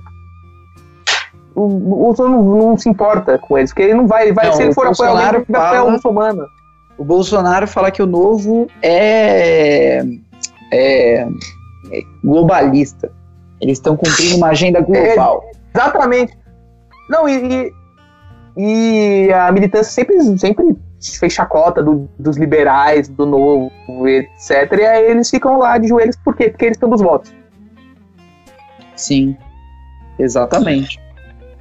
Eu sei que tempos sombrios estão por vir. Eu acho, minha opinião. Não tão piores que a gente viveu em- durante a hiperinflação. Bom notar. Sim. Não, pelo amor de Ainda bem que eu não vivi a hiperinflação, graças a Deus. Sim, eu também não vivi. Mas ninguém Ah, eu era criança. Eu não tinha nascido. Ainda bem, nem perto. É, e aqui a gente falando, né? Voltando aqui um pouco pro plano real, mas ainda atrelado ao Bolsonaro. Uma das pessoas Muito que bom, votou Carol, contra. porque a gente perde o tema É, a gente desse perdeu o podcast. Então, eu tava com medo de perder foco, o né? tema. Então Boa, vamos Carol. voltar aqui. Vem Uhum. dá a mão pra tia, vamos voltar. É, um, um dos parlamentares que votou contra a criação da URV foi justamente o Bolsonaro. Porque quando a URV seria, for, né, fosse lançada, a ideia era que os salários, inclusive, fossem convertidos já em um URV.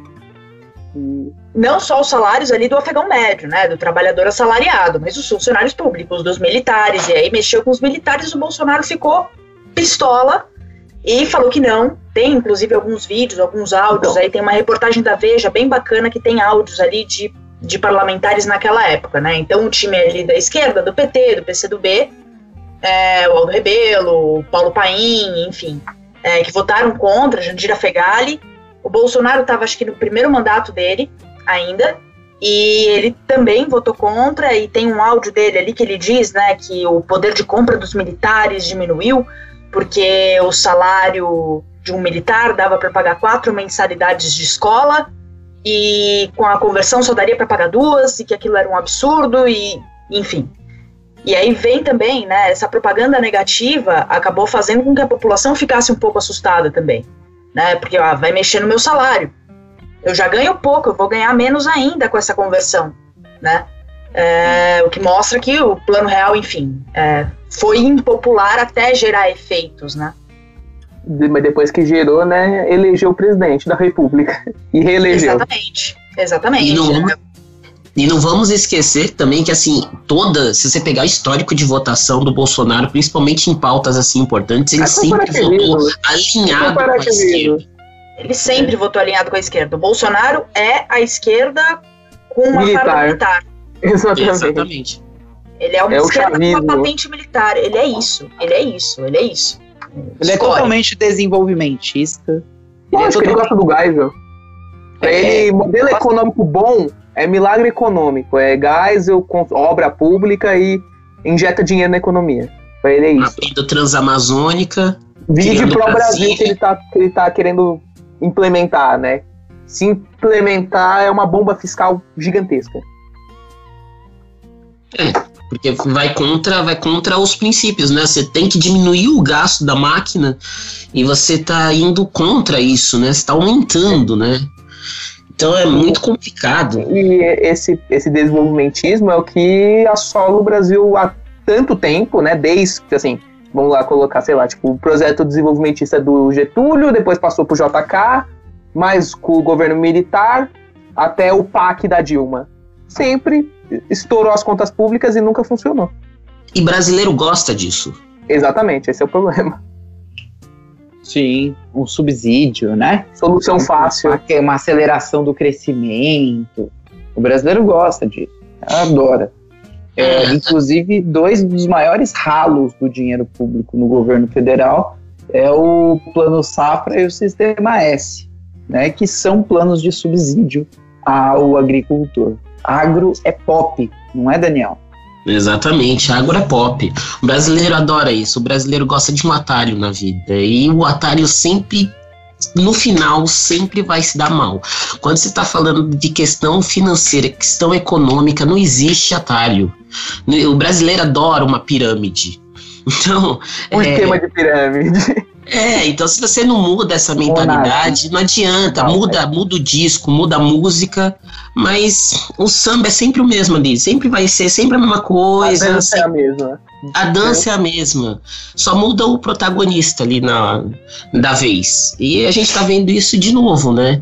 Saiu Dilma, saiu Lula, entrou Bolsonaro, que prometeu fazer diferente, principalmente por causa do super-ministro Guedes, né?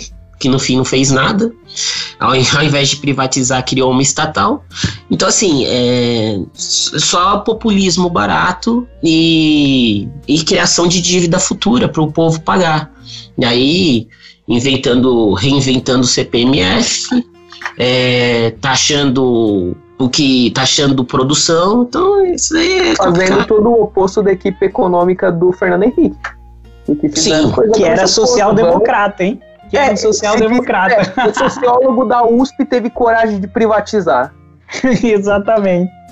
Exato. O, o, primeiro passo ali do plano real foi o programa de ação imediata, né? O pai, não é, não é o Henrique Cristo, mas é o pai.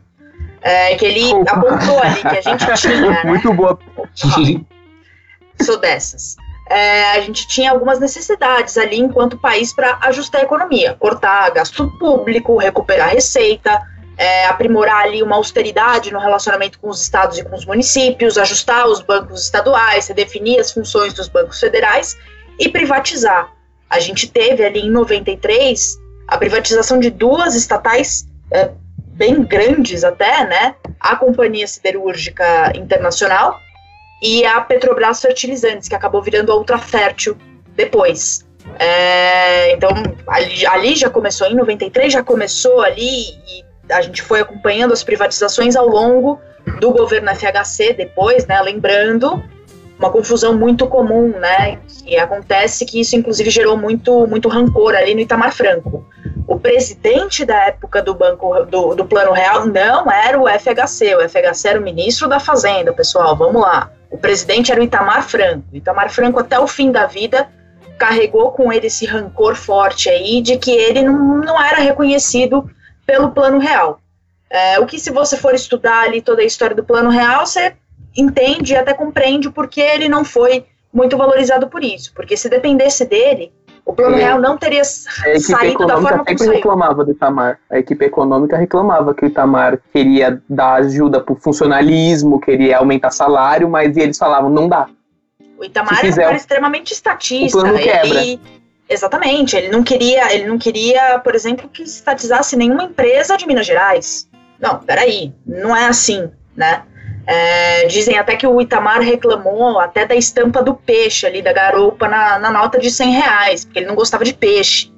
Então, assim, ele arrumava detalhes ali para tentar embarrear o andamento do plano. E, de fato, ninguém associa o Itamar Franco ao plano real.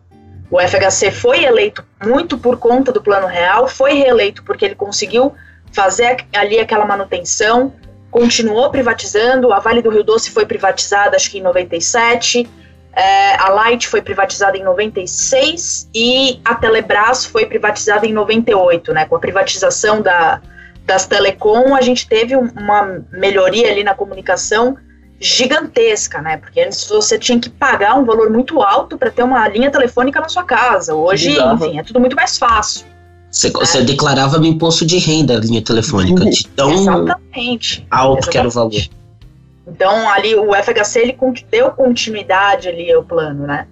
E uma curiosidade, né? O último ministro da Fazenda do governo do Itamar foi justamente o Ciro Gomes. O Fernando Henrique ele teve que sair do cargo, já que ele ia se candidatar, então ele saiu ali no final de março de 94 ele saiu do cargo. Quem assumiu foi o Rubens Recupero, que na época era ministro do Meio Ambiente. Ele é um, um diplomata, enfim, um cara extremamente inteligente. Eu vi uma entrevista dele, Marco Antônio Vila. Inclusive, Carol, deixa eu fazer um adendo. Eu recomendo o ouvinte procurar a entrevista do, Mar do Marco Antônio Vila com o Rubens Recupero. Uma entrevista maravilhosa. Ele, ele faz um diagnóstico de como é que está o cenário internacional do Brasil hoje.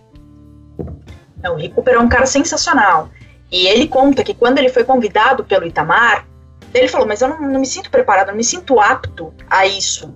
Né? O plano está em andamento, o que, que eu faço aqui? Será que não é melhor colocar alguém da equipe econômica, o Pedro Malan, o Bachar? Não, não, não tem. E aí o Itamar respondeu que não, que não tinha nenhuma outra opção, que a única opção era o recupero. E o recupero entendeu com isso que a intenção do Itamar era colocar alguém de fora da equipe econômica que talvez ele conseguisse controlar. Só que o Recupero se alinhou de cara com a equipe econômica, com o FHC, embora não mais no governo, e o Recupero continuou a, a tocar o plano como ele deveria ser. O Recupero renunciou ao cargo no início de setembro de 94. É, teve ali um, um, caso, ele ia dar uma entrevista no Jornal da Globo e vazou a transmissão antes do início da entrevista no sistema de, de transmissão da Embratel, que era transmitido através de parabólicas. Então, quem tinha uma antena parabólica em casa conseguiu ver aquilo. E ele fala pro entrevistador que ele não tinha escrúpulos, né? Ele recuperou não tinha escrúpulos, que o que era bom eles faturavam, o que era bom ele faturava e o que era ruim ele escondia. Isso pegou muito mal. Tava ali em época pré-eleitoral, ali as eleições seriam no mês seguinte. É, o PT, lógico, explorou aquilo brutalmente e o Recupero acabou renunciando. Não acabou dando um, um, o efeito que, que a esquerda desejava, mesmo porque o Fernando Henrique acabou sendo eleito no primeiro turno, ali um mês, um mês e meio depois, mas o Recupero acabou tendo que renunciar por causa disso. E aí quem assumiu e ficou até o final do governo Itamar foi o Ciro Gomes. Que interessante, o Ciro Gomes foi ministro do que? Do, do, do, do Itamar? Da ministro Fazenda. da Fazenda. Da Fazenda? Ministro da Fazenda. Foi o último ministro da Fazenda do governo Itamar. Olha sorte que, que ele não teve muito tempo. Exatamente. É, ele teve ali três meses, né? Ele assumiu em setembro, 31 de dezembro acabou o mandato do Itamar e o FHC nomeou o Pedro Malan para ministro da Fazenda. Sim, interessantíssimo. É, imagina o estrago que Ciro Gomes teria feito se ficasse muito tempo à frente do Ministério da Fazenda. Uh, mas é, o que esse, essa sequência de acontecimentos é muito interessante porque mostra também que você tem sempre uma jogada política junto com uma decisão econômica. Né? Se você toma decisões econômicas corretas, por si só não adiantam tanto. Porque você, é, você tem que alinhar isso a um, a um cenário ideal político né, do que está acontecendo no momento. Uh, e você falou que vazou aquela entrevista do Rick Cooper, o Carol, uh, e isso com certeza um, tem uma influência política gigantesca, né? E, e, isso impede que às vezes uma pessoa que estava fazendo um trabalho bom continue fazendo esse trabalho bom por causa de alguns dizeres, esse tipo de coisa. Eu não sei qual avaliação que o Bill faz é, desse momento na história, exatamente. Olha, é, como todo momento na história brasileira, né? É, é sempre chaproca. Se a gente olhar para a história brasileira desde o do, do nosso golpe da República, é sempre assim, sabe? É remendo em cima de remendo e nunca tem uma linha natural das coisas, onde né, existe um método, um, objetivo, e as, de novo tocando no ponto institucional, né, que faz com que nossas instituições sejam um frangalho, e o crescimento, né, o desenvolvimento enquanto nação, não existe. Né? É, os planos, a prova do, do, dos planos um atrás do outro, né, o plano Brest, plano Verão, plano Collor, é justamente é, o reflexo disso, o reflexo da, da história de remendo institucional do Brasil, sabe? E a, do atual governo é a mesma coisa a proposta de corte de gastos, o plano a longo prazo, o investimento na educação, né, na educação de base, no capital humano, era, era a, a, bandeira política, né? Ó, o primeiro governo que vai investir na, na educação a longo prazo, na educação básica. Na verdade, a gente teve uma queda de um ministro maluco aí, que, que saiu como aspas, né, preso político, e, enfim. É, o primeiro ministro da educação saiu, aí colocou uma entraube, aí a gente teve né? O entrave saiu de novo, então, enfim, é um remendo atrás de outro. É um diagnóstico perfeito do que é o Brasil, da política brasileira e econômica. Né? Nunca houve é, uma linha, um objetivo a longo prazo.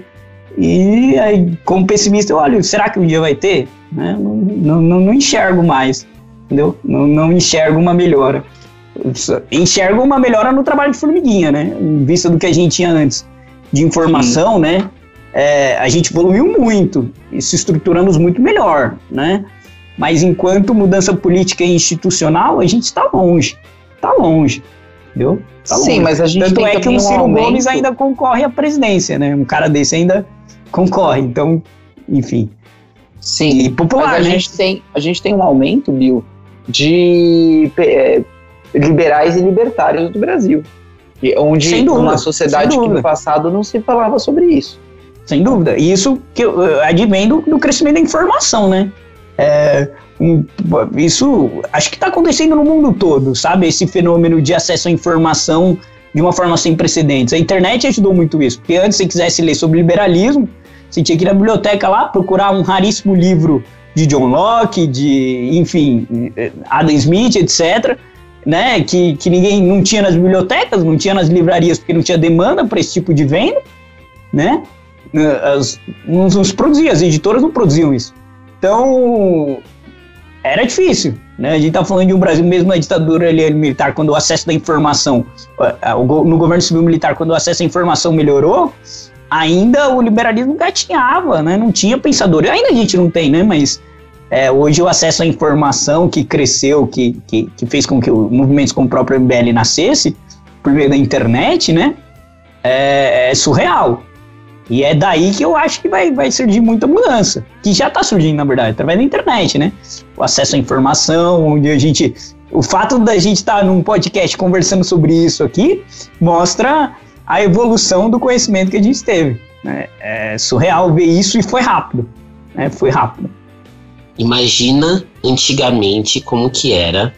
É, escândalo atrás de escândalo, as pessoas não ficavam sabendo porque não tinha informação, não passava para as pessoas, não chegava no, na população grossa que votava ali, na grande população, ninguém sabia de nada, sabia só pelo através de Fantástico Jornal Nacional e Folha de São Paulo Estadão.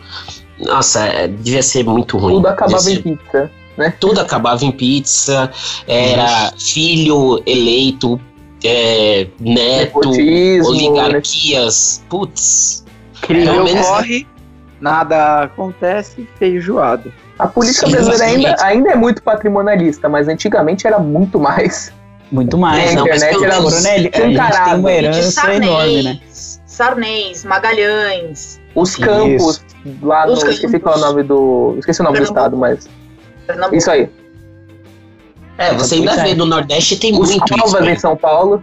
Agora é meio. A gente consegue ver, mas ainda existe um pouco dessa herança do Mário Covas e agora o neto dele que é, é um prefeito horrível.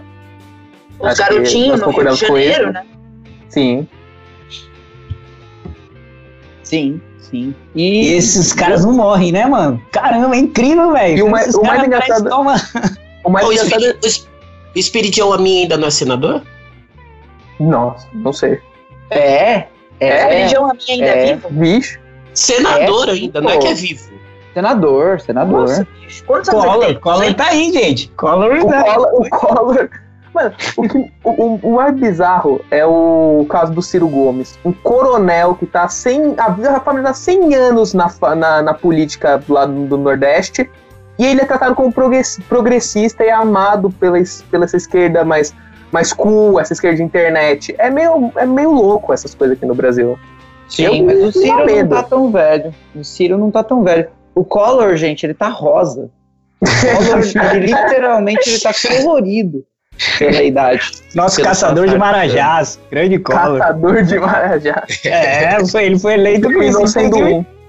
Se a gente fizer um podcast sobre o plano Collor, né? Podia É, falar. dá, dá pra fazer um podcast sobre o Collor, o Collor inteiro. e Ainda dá pra usar aquele livro do Marco Antônio Villa como referência. É Excelente muito livro, bom. Excelente é muito livro. bom esse livro. É muito bom. Melhor que nossa- isso, só o Collor no Twitter. Essa- esse novo marqueteiro do Collor é um cara muito bom, cara. Porque ele fez o Collor virar um hype bom.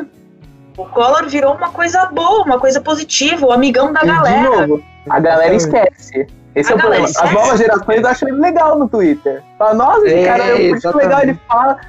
E, só que, mano, eles não vão lembrar do que foi o desastre o governo Collor. Exatamente.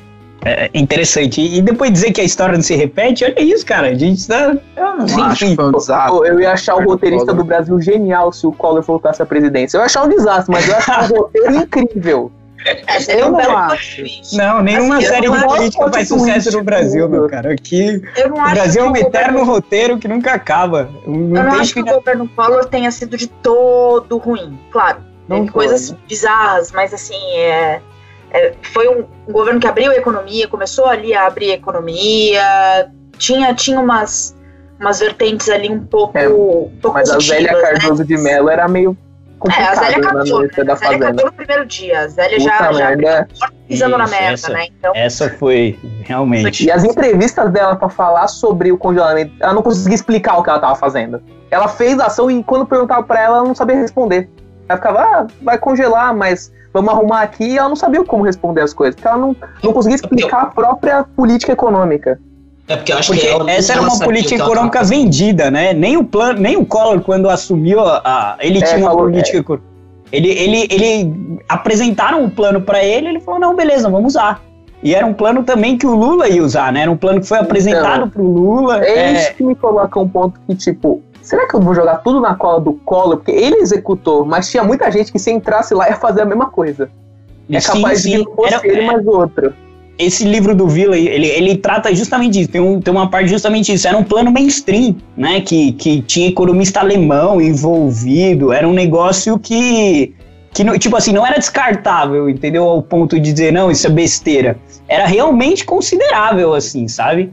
E, e só que a equipe econômica ficou perdida, recebeu o negócio, tá bom, vamos aplicar, mas qual é os passos, entende?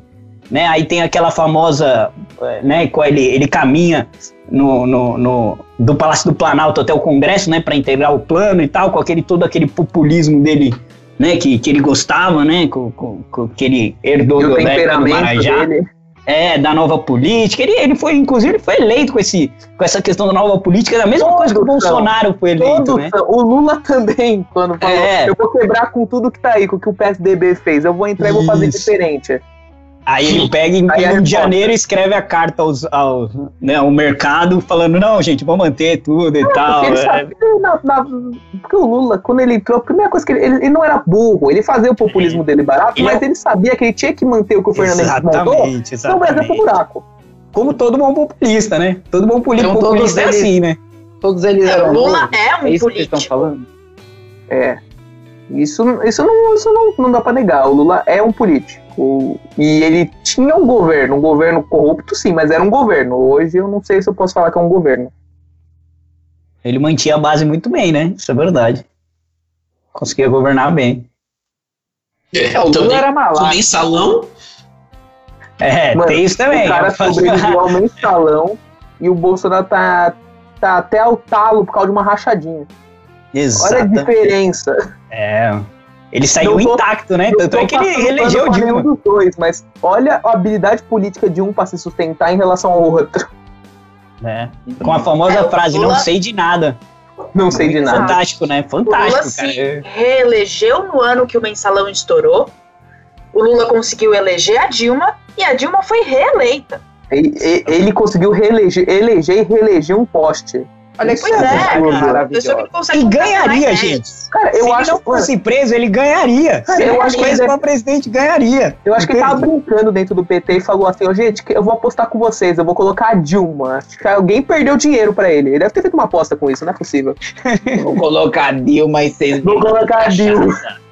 Aí, igual, por isso que ele toma cachaça pra caralho. Porque deve ter um carregamento gigantesco. E ele é extremamente popular, né, cara? É, a Mano, popularidade dele cara. Entre a turma dele, assim, né? Claro, né? é, né? Onde o curral eleitoral dele, mas ele é intacto ainda. Ele é considerado honesto, que armaram pra ele, que, enfim. Que é fantástico isso, né, cara? Como a um cara alma mais honesta político- desse país. a alma mais honesta. Ele, e, e- a história vai contar isso. Os livros de esquerda vão contar que o Lula saiu intacto de tudo isso. Meu né, amigo, que até tem um hoje grande plano pra acabar com a popularidade dele. Eu escuto até hoje que na, na minha escola que o Fernando Henrique Cardoso era um governo de direita e ele fez umas boas medidas econômicas, mas ele aprofundou a desigualdade social e o Lula resolveu. É isso que eu escuto. Sério? Na minha É sério, época, eu tava na Não, escola. mas esse é o discurso Eu tô na mesmo, escola, né? era, o eu tava na escola era governo Lula. E aí eu Esse é o lembro que a discurso, professora inclusive, falava. No último podcast, problema. No último podcast, Esse é o discurso, eu inclusive, da Fefelete, de um professor de história, ele sai instruído desse jeito. Ô, Entendeu? Ele ô, sai pensando assim. Ô, entendeu? Bill, escuta comigo, você que fez o podcast último das crises econômicas comigo. Eu tive, eu propus aquele tema porque eu tive uma aula de história sobre crise de 29 ouvindo que o ultraliberalismo acabou com os Estados Unidos naquela época. Foi por isso que eu propus aquele tema. Olha, Eu não tava aguentando ouvir aquilo. Ah, não, é. é. um- não é que é uma. Não é que é, um, não é, que é tipo um, um errozinho. Não, é uma mentira. Contada mil vezes que se torna verdade. verdade, exatamente. George Orwell, exatamente isso. Que coisa, hein, gente? Esse é o Parece ensino, cara. repete. Esse é o ensino. Só que assim, Eu não O duvido professor, pegar um livro de história falando que foi golpe em 2016. Daqui Não. a pouco, quando chegar os poderes, eu vou ver. Foi golpe, vai estar escrito. É. O meu, ainda Só não, que- o meu ainda não chegou nessa data, felizmente. Isso é interessante que o professor ele não faz isso por maldade, tá, gente? É, não tô falando aqui que existe muito professor maluco que sabe que é o errado e, faz mesmo, mas o professor ele crê nisso, cara. Ele crê nisso. Ele foi Esse é o educado problema, durante ele todo crê. isso. Isso. Não é que ele é mal intencionado, ele acredita no errado. Exatamente, ele, ele foi sistema, no sistema educacional, ele foi formado dessa maneira. Quando ele chega na faculdade, é pior ainda, né? Professor de história na FEFLET, quando vai contar, ele vai contar sim, que o FHC foi o grande vilão. Ele, ele estuda, ele lê biografia, ele monta o TCC dele sobre isso, o professor dele, né, dá 10 no TCC dele sobre isso, e ele sai disso, não, é isso, tá ligado? E, e é um ciclo vicioso, porque ele chega na escola, ele vai ensinar aquilo e, e acabou. Exatamente, esse é o problema. Ele vai ensinar pra alguém que vai virar professor uma hora, vai reproduzir o que ele disse. Exatamente. E assim, é assim que a educação brasileira tem que ter Esse esse é o problema. E esse é sustentado. o nosso problema. Mas eu tenho essa isso. concepção. Esse é o tenho essa problema. concepção do que vocês falaram, gente, de que a maior parte da população não é desonesta. Não é esquerdista Não, ou bolsonarista não, vagabundo. não, Não é isso. Não é. É, Não tipo, é. eles têm fé nisso, sabe? Isso. Eles têm fé Aquela pessoas. é a verdade deles. Exatamente. Exato. Aquele É a caverna- do a caverna sabe aquele, Platão lá. Aquele, aquele pelego do PT, sabe aquele cara que ia lá na manifestação da CUT e tal? Não os caras comprados, mas falando o cara que ia por vontade para lá do sindicato e pá, ele acreditava que o Lula ajudou ele. Ele acredita nisso. Sim. Ele, E não- e fielmente, assim. E, ele, e cegamente, ele fala, mano, não, o Lula salvou a gente, ele tirou a gente da pobreza. Ele, ele- por quê? Porque ele cresceu durante a época do PT. Claro que depois teve problemas, mas ele não vincula ele à história do Lula. Ele não, ele não vincula a cagada que estourou no, no futuro ao Lula. Não, porque no momento Lula ele se deu bem. Posteriormente as medidas estouraram, mas ele não lembra disso. Eu tenho três grandes amigos que eu sei que quando o podcast for publicado, eu vou mandar o link para eles, eles vão escutar sem preconceito e eles são de esquerda. E são três dos meus melhores amigos. São pessoas que são, assim, minhas bases de apoio. E, cara, esse é o ponto de vista deles. Eu tenho um ponto de vista completamente diferente e a gente se respeita. Eu não acho que eles sejam pessoas ruins porque eles têm um ponto de vista político, porque a verdade política deles é diferente da minha. Né? For- São realidades diferentes, são pontos de vista diferentes. Talvez eu não esteja certa, a minha verdade não esteja certa. Não existe uma verdade absoluta. Esse é o ponto. Né? É, o problema, para mim, é o radicalismo. Então, eu continuo sendo amiga deles porque eles não são radicais, eles são pessoas ponderadas. Para mim, o problema é o radicalismo, é você impor a sua verdade, tentar impor a sua verdade. Para mim, esse é o grande problema. E esse é o erro, Carol, de boa parte das pessoas que tentam pregar o liberalismo por aí. Né? As pessoas já chegam agressivas, já chegam querendo impor as ideias. Não, não é essa forma que você vai converter as pessoas. Muito, muito provavelmente, às vezes, você não vai nem converter as pessoas, você vai deixar as pessoas te respeitando. Mas você tem que sempre ter um- um- uma aproximação de conversa né, de conversar com essas pessoas e entender por que, que elas têm aquele ponto de vista, porque tem motivos para isso. Né? E aí você e muitas entende. vezes você vai achar pontos de convergência, inclusive. Claro, não com tudo, mas você pode encontrar pontos de convergência. Por que não? Né? Sim, sim. E que nem você falou, você, tem, você tem alguns amigos esquerdistas, eu, eu todos os meus amigos extra-MBL, praticamente todos, tá tirando salve dois, três, é, são esquerdistas. Esquerdistas, assim, social-democrata para esquerdista mesmo. Vamos taxar rico, essa é a saída. E a gente se respeita, entendeu? E a gente vai para uma mesa de bar e a gente toma uma cerveja e conversa sobre as coisas.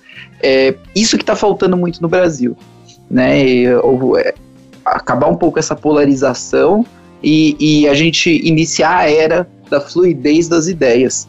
E, e não, não fluidez de, de, conceitos morais ou éticos, né? De certo e errado, mas fluidez das ideias para que a gente consiga construir um futuro melhor para esse país, para esse estado e para essa eu cidade. que Eu já acho que eu já tinha até falado isso anteriormente, mas assim, o Brasil demorou muito para se politizar. E quando se politizou, se politizou da maneira que o brasileiro conhece.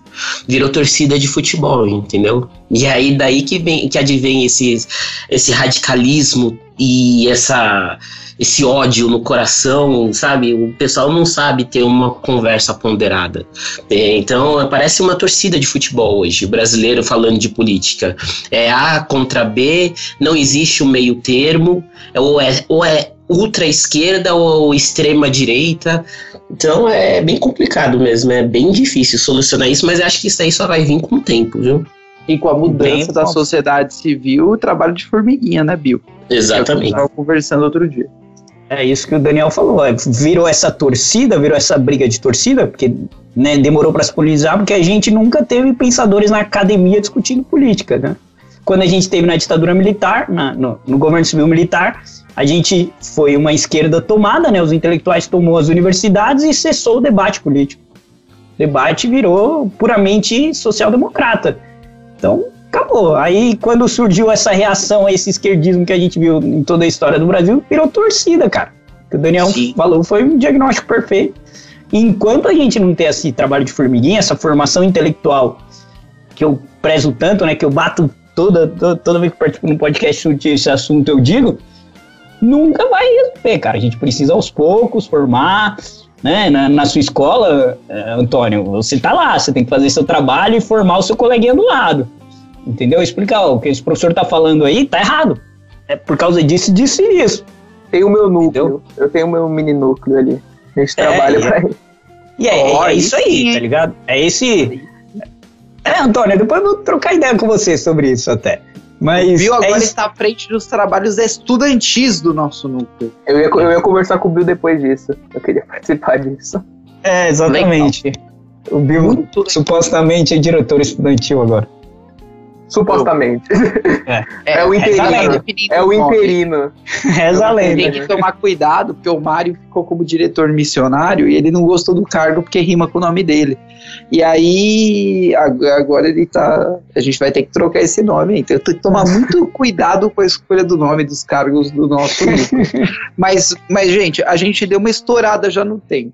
A gente já chegou ao fim do nosso podcast, infelizmente, porque essa conversa estava maravilhosa. Ficaria mais três horas conversando com vocês aqui tranquilamente. É, e como sempre, né, como de costume, as considerações finais aí. E vamos começar por quem hoje? Pelo Antônio? Primeiras damas, né? Não, a Carol eu ia chamar por último, porque daí ela ah, já fazia uma consideração final grandona tal, passava Show. É, é, o primeiro podcast dela, acho que é bom deixar ela o por primeiro último. dela. É, Quer que eu faça as considerações finais primeiro, então? Você. Bom, eu gostei muito da conversa hoje. Eu, eu sou entusiasta do que foi o plano real. E claro que hoje tem problemas, mas isso foi poster a posteriori. Eu sempre quis ter uma conversa assim que a gente pudesse discutir. A gente conseguiu falar vários pontos também, linkando problemas econômicos antigos com os de hoje. E a gente trabalha com a ideia de que a gente não viva tempos obscuros como foi a hiperinflação dos anos 80, anos 90. E a gente espera que o Brasil siga um caminho de maior liberdade individual e liberdade econômica, uma vez que um, junto com o outro, leva à prosperidade do país e a gente consiga, quem sabe, não muito, mas mudar um pouco a história do Brasil. Perfeito. Quer passar as tuas redes sociais? Ah, sim, eu, eu queria passar só no meu Instagram, é arroba Antônio underline Alcantarilha. Ah, o Antônio é uma pessoa sábia. Ele já está usando a, a, rede social que é a rede do futuro, ao meu ver, que é o Instagram. né? Mas é, vamos agora para o Daniel. Daniel, suas considerações finais e sua propaganda das suas redes. Bom, foi um bate-papo muito agradável.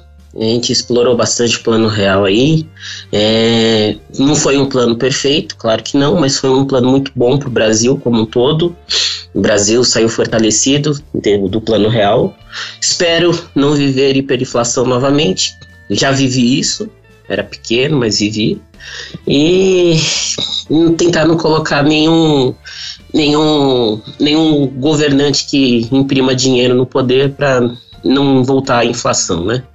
Bom, minhas redes sociais, Twitter, DCaliopeMBLSP e Instagram, Daniel Calilpe.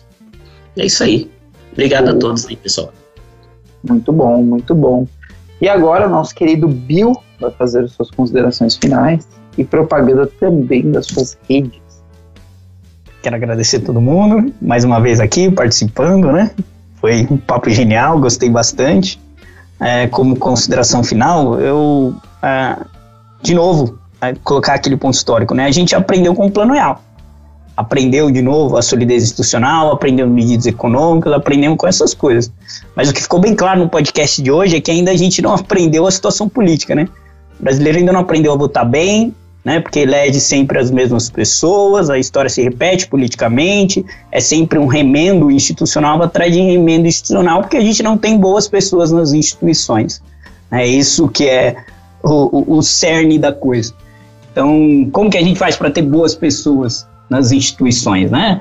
Um momento muito simples, se educando, aprendendo, estudando, fazendo o trabalho de formiguinha.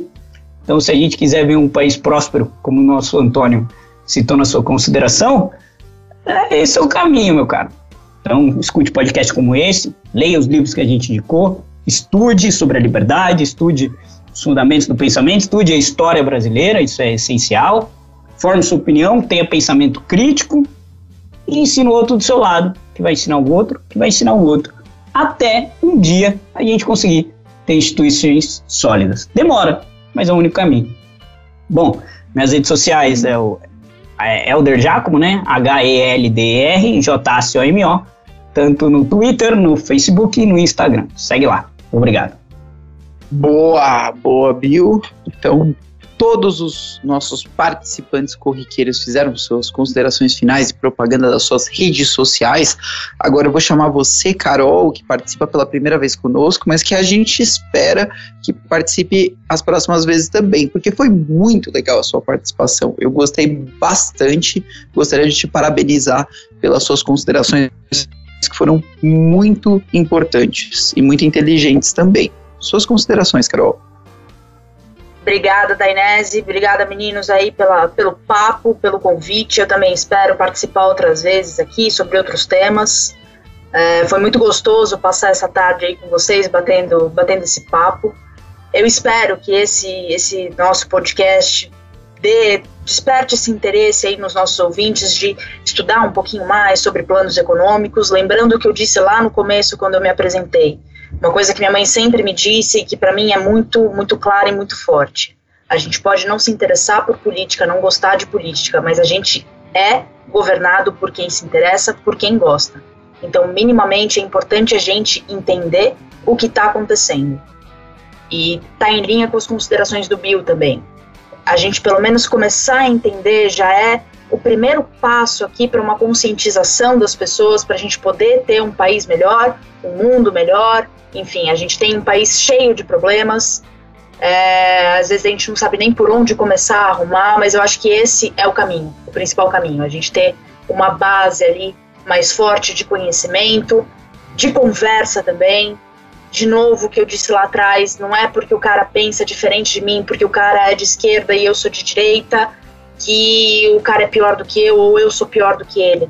Não, dá pra gente conversar, dá pra gente arrumar pontos de convergência, o diálogo e a conscientização são ali os, os principais ingredientes de uma trilha de sucesso aí para a gente ter um, um país melhor. Obrigada, pessoal. Muito bom, muito obrigado, Carol. Quer deixar suas redes sociais?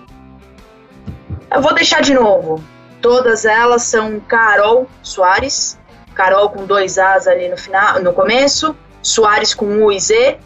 É, o Facebook também tem esse esse endereço, embora, enfim, o Facebook tenha virado a rede do tiozão do WhatsApp e, e o antro de fake news, quase não entro, mas tô lá, Twitter, Facebook e Instagram. Boa, muito bom. E eu gostaria de, de agradecer a participação de todos vocês. O programa foi muito legal, rico em informações, e o ouvinte que ouviu até aqui, com certeza saiu deste podcast 10 20, 100 vezes mais informado do que entrou. E é exatamente esse o nosso objetivo, trazer informação para você, meu querido ouvinte. É, as redes sociais do nosso podcast. Vamos lá, vamos começar. Spotify, Apple Podcasts e agora também no Google Podcasts você procura por Garoa Cast, encontre o Garoa Cast e se inscreva para receber notificações. Se você não gosta de ouvir podcasts por nenhuma dessas plataformas, o que é muito estranho. Você pode achar também o nosso podcast no YouTube, e aí você vai assistir como se fosse um vídeo. Lógico, não tem vídeo, mas tem uma animaçãozinha bonitinha que a gente coloca lá para você. Então acesse lá, youtube.com barra MBL São Paulo. Se você quiser seguir o MBL São Paulo nas outras redes, Twitter, Facebook e Instagram, arroba MBL São Paulo em todas as redes. E se você quiser ajudar essa equipe que traz para você semanalmente este podcast, apoia.c barra MBL São Paulo. Eu sou o Fernando da Inese e as minhas redes, eu não vou passar minhas redes, deixa eu ver. Eu não vou, eu não, uso muito pouco Facebook, Twitter. Eu uso muito mais o Instagram e eu usava o YouTube, né? Agora preciso voltar a usar. Eu vou passar meu Instagram para vocês, arroba F da Inese. Arroba que eu. A, arroba, a rede que eu mais uso é o meu Instagram.